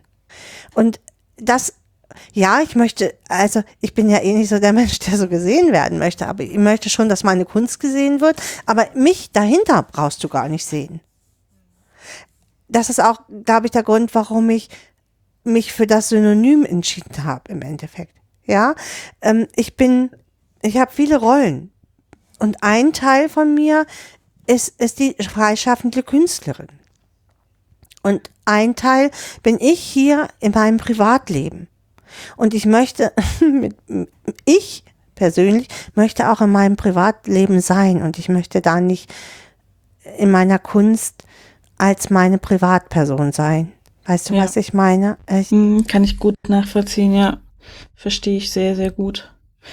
Äh, nee, kann ich auch, also finde ich, auch den richtigen Weg gewählt ähm, mit der Art, wie du es gemacht hast, also mit dem KünstlerInnennamen, äh, mit dem Pseudonym und alles und das so klar zu trennen. Also, weil das, wenn du das möchtest, ist das halt auch wichtig, dass du das machst und kannst. Ähm, und ach, dieses, oh, zu teuer für das Bild regt mich auf. Ey. Mm, ruhig. Und ich habe, also manchmal habe ich, es gibt ja, so, ähm, ich habe ja Einzelhandel gelernt. Ja. Und dann gibt es immer diese, biete einer, einem Kunden, einer Kundin immer drei Dinge in drei verschiedenen Preiskategorien an. Ah, mhm. Dann nimmt sie den mittleren. Wenn du Aha, nur zwei hast, nehmen sie immer das billige. aha. Du hast immer eins, das so okayisch ist vom Preis, aber eigentlich einen Ticken zu günstig. Dann hast du eins, das hochpreisig ist, aber in einem Rahmen, wo die Leute sagen, da, das kann ich in Relation setzen zu der Qualität, die mir als Laie ins Auge springt. Mhm. Und dann ein sehr teures. Was auch immer. Mhm. Ne? Ja. So, funktioniert bei Büchern nur so semi-gut, weil die Leute meistens einen konkreten Titel haben wollen. Ja. Aber mhm. ähm, bei fast allem anderen funktioniert es sehr gut mit dieser Dreierkonstellation. Und dann nehmen die Leute das mittlere. Okay. Wenn du nur zwei hast, nehmen sie immer das günstigste. Und wenn du Mhm. die beiden hochpreisigen hast, sagen sie, ah, ist mir eigentlich alles zu teuer. Ich denke da noch mal drüber nach. Ähm, und ich fürchte, die 70 Euro sind auf eine ungünstige Art das mittlere, weil es umgekehrt in der Wahrnehmung oft so ist, dass wenn du eine bestimmte Preisschwelle nicht erreichst, aber eine bestimmte überschritten hast, die Leute sagen, dieser Preis ist nicht angemessen. So. Also, weil die Leute sagen, naja, da würde ich vielleicht 10, 20 Euro höchstens für ausgeben, da muss aber der Rahmen dabei sein, Mhm.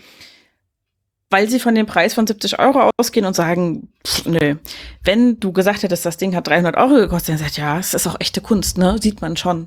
So. Ja, Also, ja. Mm. Und es ist wirklich gute Kunst, ne? Und ähm, äh, vielleicht hätte ich das gar nicht äh, äh, ähm, erwähnen sollen oder so. Ich, ich liebe dieses Bild. Also ich war ähm, völlig entzückt und ich habe gesagt, du musst es unterschreiben. So, ne? Auch darüber musste ich mir Gedanken machen.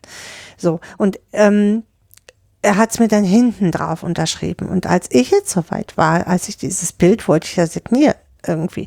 Wo signiere ich? Mache ich mein Werk kaputt? Also so war das für mich, wenn ich da oben irgendwie drauf kritzel. So. Und habe mich dann tatsächlich für, auch für die hintere Variante entschieden. So. Äh, ich signiere meine Bilder nur auf, auf der Leinwand hin. Mhm.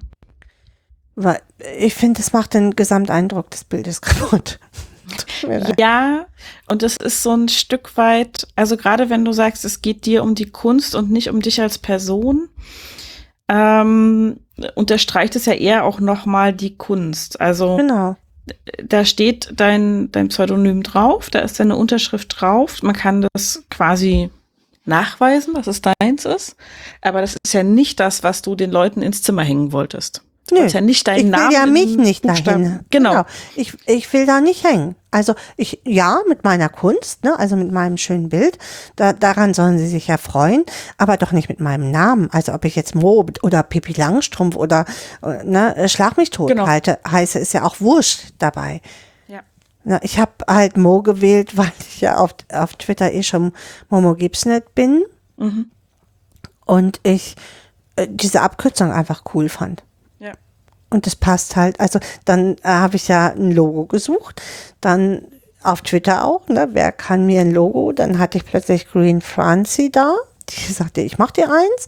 Und dann hatte ich innerhalb von, weiß ich nicht, zwei Stunden, hat die mir ein äh, Logo da zusammen gebastelt aus meinen Bildern. Ich habe Bilder geschickt. Und sie hat daraus ein total cooles Logo für mich gemacht. Sehr cool. Ja. Und auch sie wollte dafür kein Geld. Sie hat gesagt, wenn du mir Geld anbietest, mache ich das nicht für dich. Und jetzt erwähne ich sie halt immer. Ja, das ist, Ja. das ist ja auch wichtig. Also, Ah, Also unter ihrem äh, Twitter-Namen natürlich nur. Ich habe sie dann gefragt, wie möchtest du das? Ich werde dich auf jeden Fall erwähnen. Und ich darf halt immer ihren Twitter-Namen preisgeben. Ja. Und das habe ich halt auch auf dem Blog gemacht. ja. Es ist halt auch, also ich finde das schon auch wichtig und ähm, ich finde das, wenn die Leute selber sagen, ich nehme von dir kein Geld dafür, Ja. ist das deren Entscheidung. Aber das Pendant zum, ach komm, mach mir einen Freundschaftspreis ist, ach komm, ich bezahle dich dadurch, dass ich dich bekannt mache. Du kriegst ja dann auch Ja, äh, ja, hier Exposure, wie es im Englischen so schön heißt. Ja, genau. Und ich denk so, hm, das, damit bezahle ich meine Miete. Ja, genau. Wo, damit soll ich dann, mit deinen Worten, soll ich meine Miete bezahlen. Super. Ich äh, kann die meinem Vermieter vorstellen. Mal gucken, ob er das so nimmt als Währung. Kann man ja dann nur sagen. hm? Und wenn, glaube, wenn das nein. geht, wenn das klappt, dann können wir das so machen. Okay. Genau. Ich, ich halte noch mal kurz Rücksprache und dann Genau. melde ich mich wieder bei dir. genau so. Aber anders geht's ja gar nicht so, ne? Also Ja. äh, ich mache das auch nicht. Also ich will das auch nicht. Ich, Nee. ich, da steckt ja, da steckt ich drin in diesen Bildern und ich möchte das nicht. Ja, dann kann, wie gesagt, ich möchte das nicht für ein Apfel und ein Ei irgendwie an die Menschen geben. Da behalte ich's. Dann mache ich eine Privatsammlung auf. Ja, das ist halt immer so das, also wo ich auch denke, dieses ähm, runterhandeln wollen, ich finde das so, das macht so was Kleingeistiges aus den Käufern und Käuferinnen. Ja. Wo Also- ich denke, also du willst es doch haben, dann muss es dir auch was wert sein. Mhm, deswegen ka- verkaufe ich auch nicht auf Ebay. Also Mhm. das mache ich nicht. Ne? Also ich habe erst überlegt, ob ich auf Etsy oder auf Ebay Mhm. gehe und habe mir die äh, Webseiten angeguckt und dachte, nee, das will ich nicht. Da sind 100.000 Leute und wer, wie will mich da jemand finden? Ja. Und ich war dann echt froh, als, als unser Großer gesagt, hat, komm, ich mach dir die Website. Also, und dann, dann klicken wir die hoch. so, Genau. ja. So machen wir das. So wie man das halt so macht dann, um sich bekannt zu machen. So. So ist das. Ja. Ja, aber so und nicht anders, wenn man das ernsthaft angehen will, ähm, ist das der richtige Weg. Also wenn man einfach nur sagt, ach, ich kritzel eh nur so hier beim Telefonieren immer so Kleinigkeiten vor mich hin und versteigere die dann über Ebay oder verkauft die über einen Etsy-Shop. Wenn man sagt, dass man das so machen möchte, muss jeder und jeder Für sich machen. entscheiden. Genau. So, genau. Und selbst entscheiden. Ich will aber, das auch ähm, gar nicht werten. Entschuldigung. Genau. Wenn das rüberkam, wollte ich gar nicht. Für mich kam das nicht in Frage. So. Genau, Ja. ja. Ähm, Nee, also das ist, finde ich auch ähm, tatsächlich, das muss jede Person für sich eben rausfinden, wo sie da mh, Aufwand reinsteckt. Es hat ja auch nicht jeder einen großen Sohn, ein großes Kind, das einmal eben schnell die Webseite machen kann. Ne? Man muss Leute teilweise ja teuer dafür bezahlen, dass sie sowas einrichten, nach allen Regulatorien, die da drin stecken und so mit DSGVO und hat man nicht gesehen. Ähm, das kostet Geld und es kann sein, dass manche sagen, pff, das Geld habe ich nicht, will ich nicht investieren. Ich mache das auch eigentlich eher so als Hobby nebenbei und hoffe, dass ein bisschen die Materialkosten wieder reinkommen. Oder tatsächlich der Versuch zu sagen, ich mache mir darüber erstmal einen Namen und wenn ich den dann habe und mich genügend Leute kennen, dann gehe ich auf eine eigene Webseite. So, wenn ich darüber so viel Geld einnehme, dass ich sagen kann, ich mache mich selbstständig, unabhängig von eBay oder Etsy oder wen es da auch noch alles Ja. gibt. ja. Aber das wären alles nicht meine Wege gewesen. Genau. Und das ist halt genau das Ding. Also es muss, ähm, es sind individuelle Wege, die man dann geht. Und ähm, die müssen sich für denjenigen oder diejenige, die es geht, richtig anfühlen und nicht Genau. für alle anderen. Ja, so sehe ich es auch.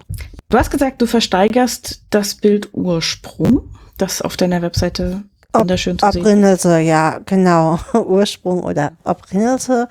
Ja, Mein, mein Dänisch ist nicht so gut. nee, meins, äh, ja, wird besser ich und besser. Ich versuche mich gar nicht erst an der Aussprache. Warum ähm, nicht? Ohne Übung. Also, ne, ich könnte es natürlich vorlesen, ähm, aber es klänge, glaube ich, nicht gut. Äh, Du würdest wahrscheinlich äh, lesen Obrindelse. Ja, Genau. Und äh, Genau. denen sprechen ja ganz selten das D oder das D als Ö. Und dann heißt es halt Obrinnelse. Prinelse. Obrinnelse. Okay. Oder Obrinnels. Mhm. okay. Ja. Ähm, ab 1.5. startet die Versteigerung. Genau. Möchtest und kannst du schon was dazu sagen, wie die Versteigerung ablaufen wird?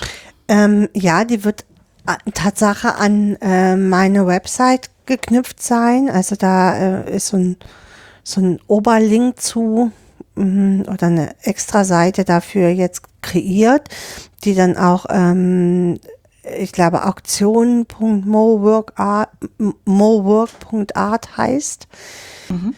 Ähm, und da kann man dann bieten. Wir äh, starten mit also nicht blank, also nicht bei Null. Wir starten äh, schon äh, für das Bild mit 300 Euro, äh, weil ich gesagt habe, lieber behalte ich sonst.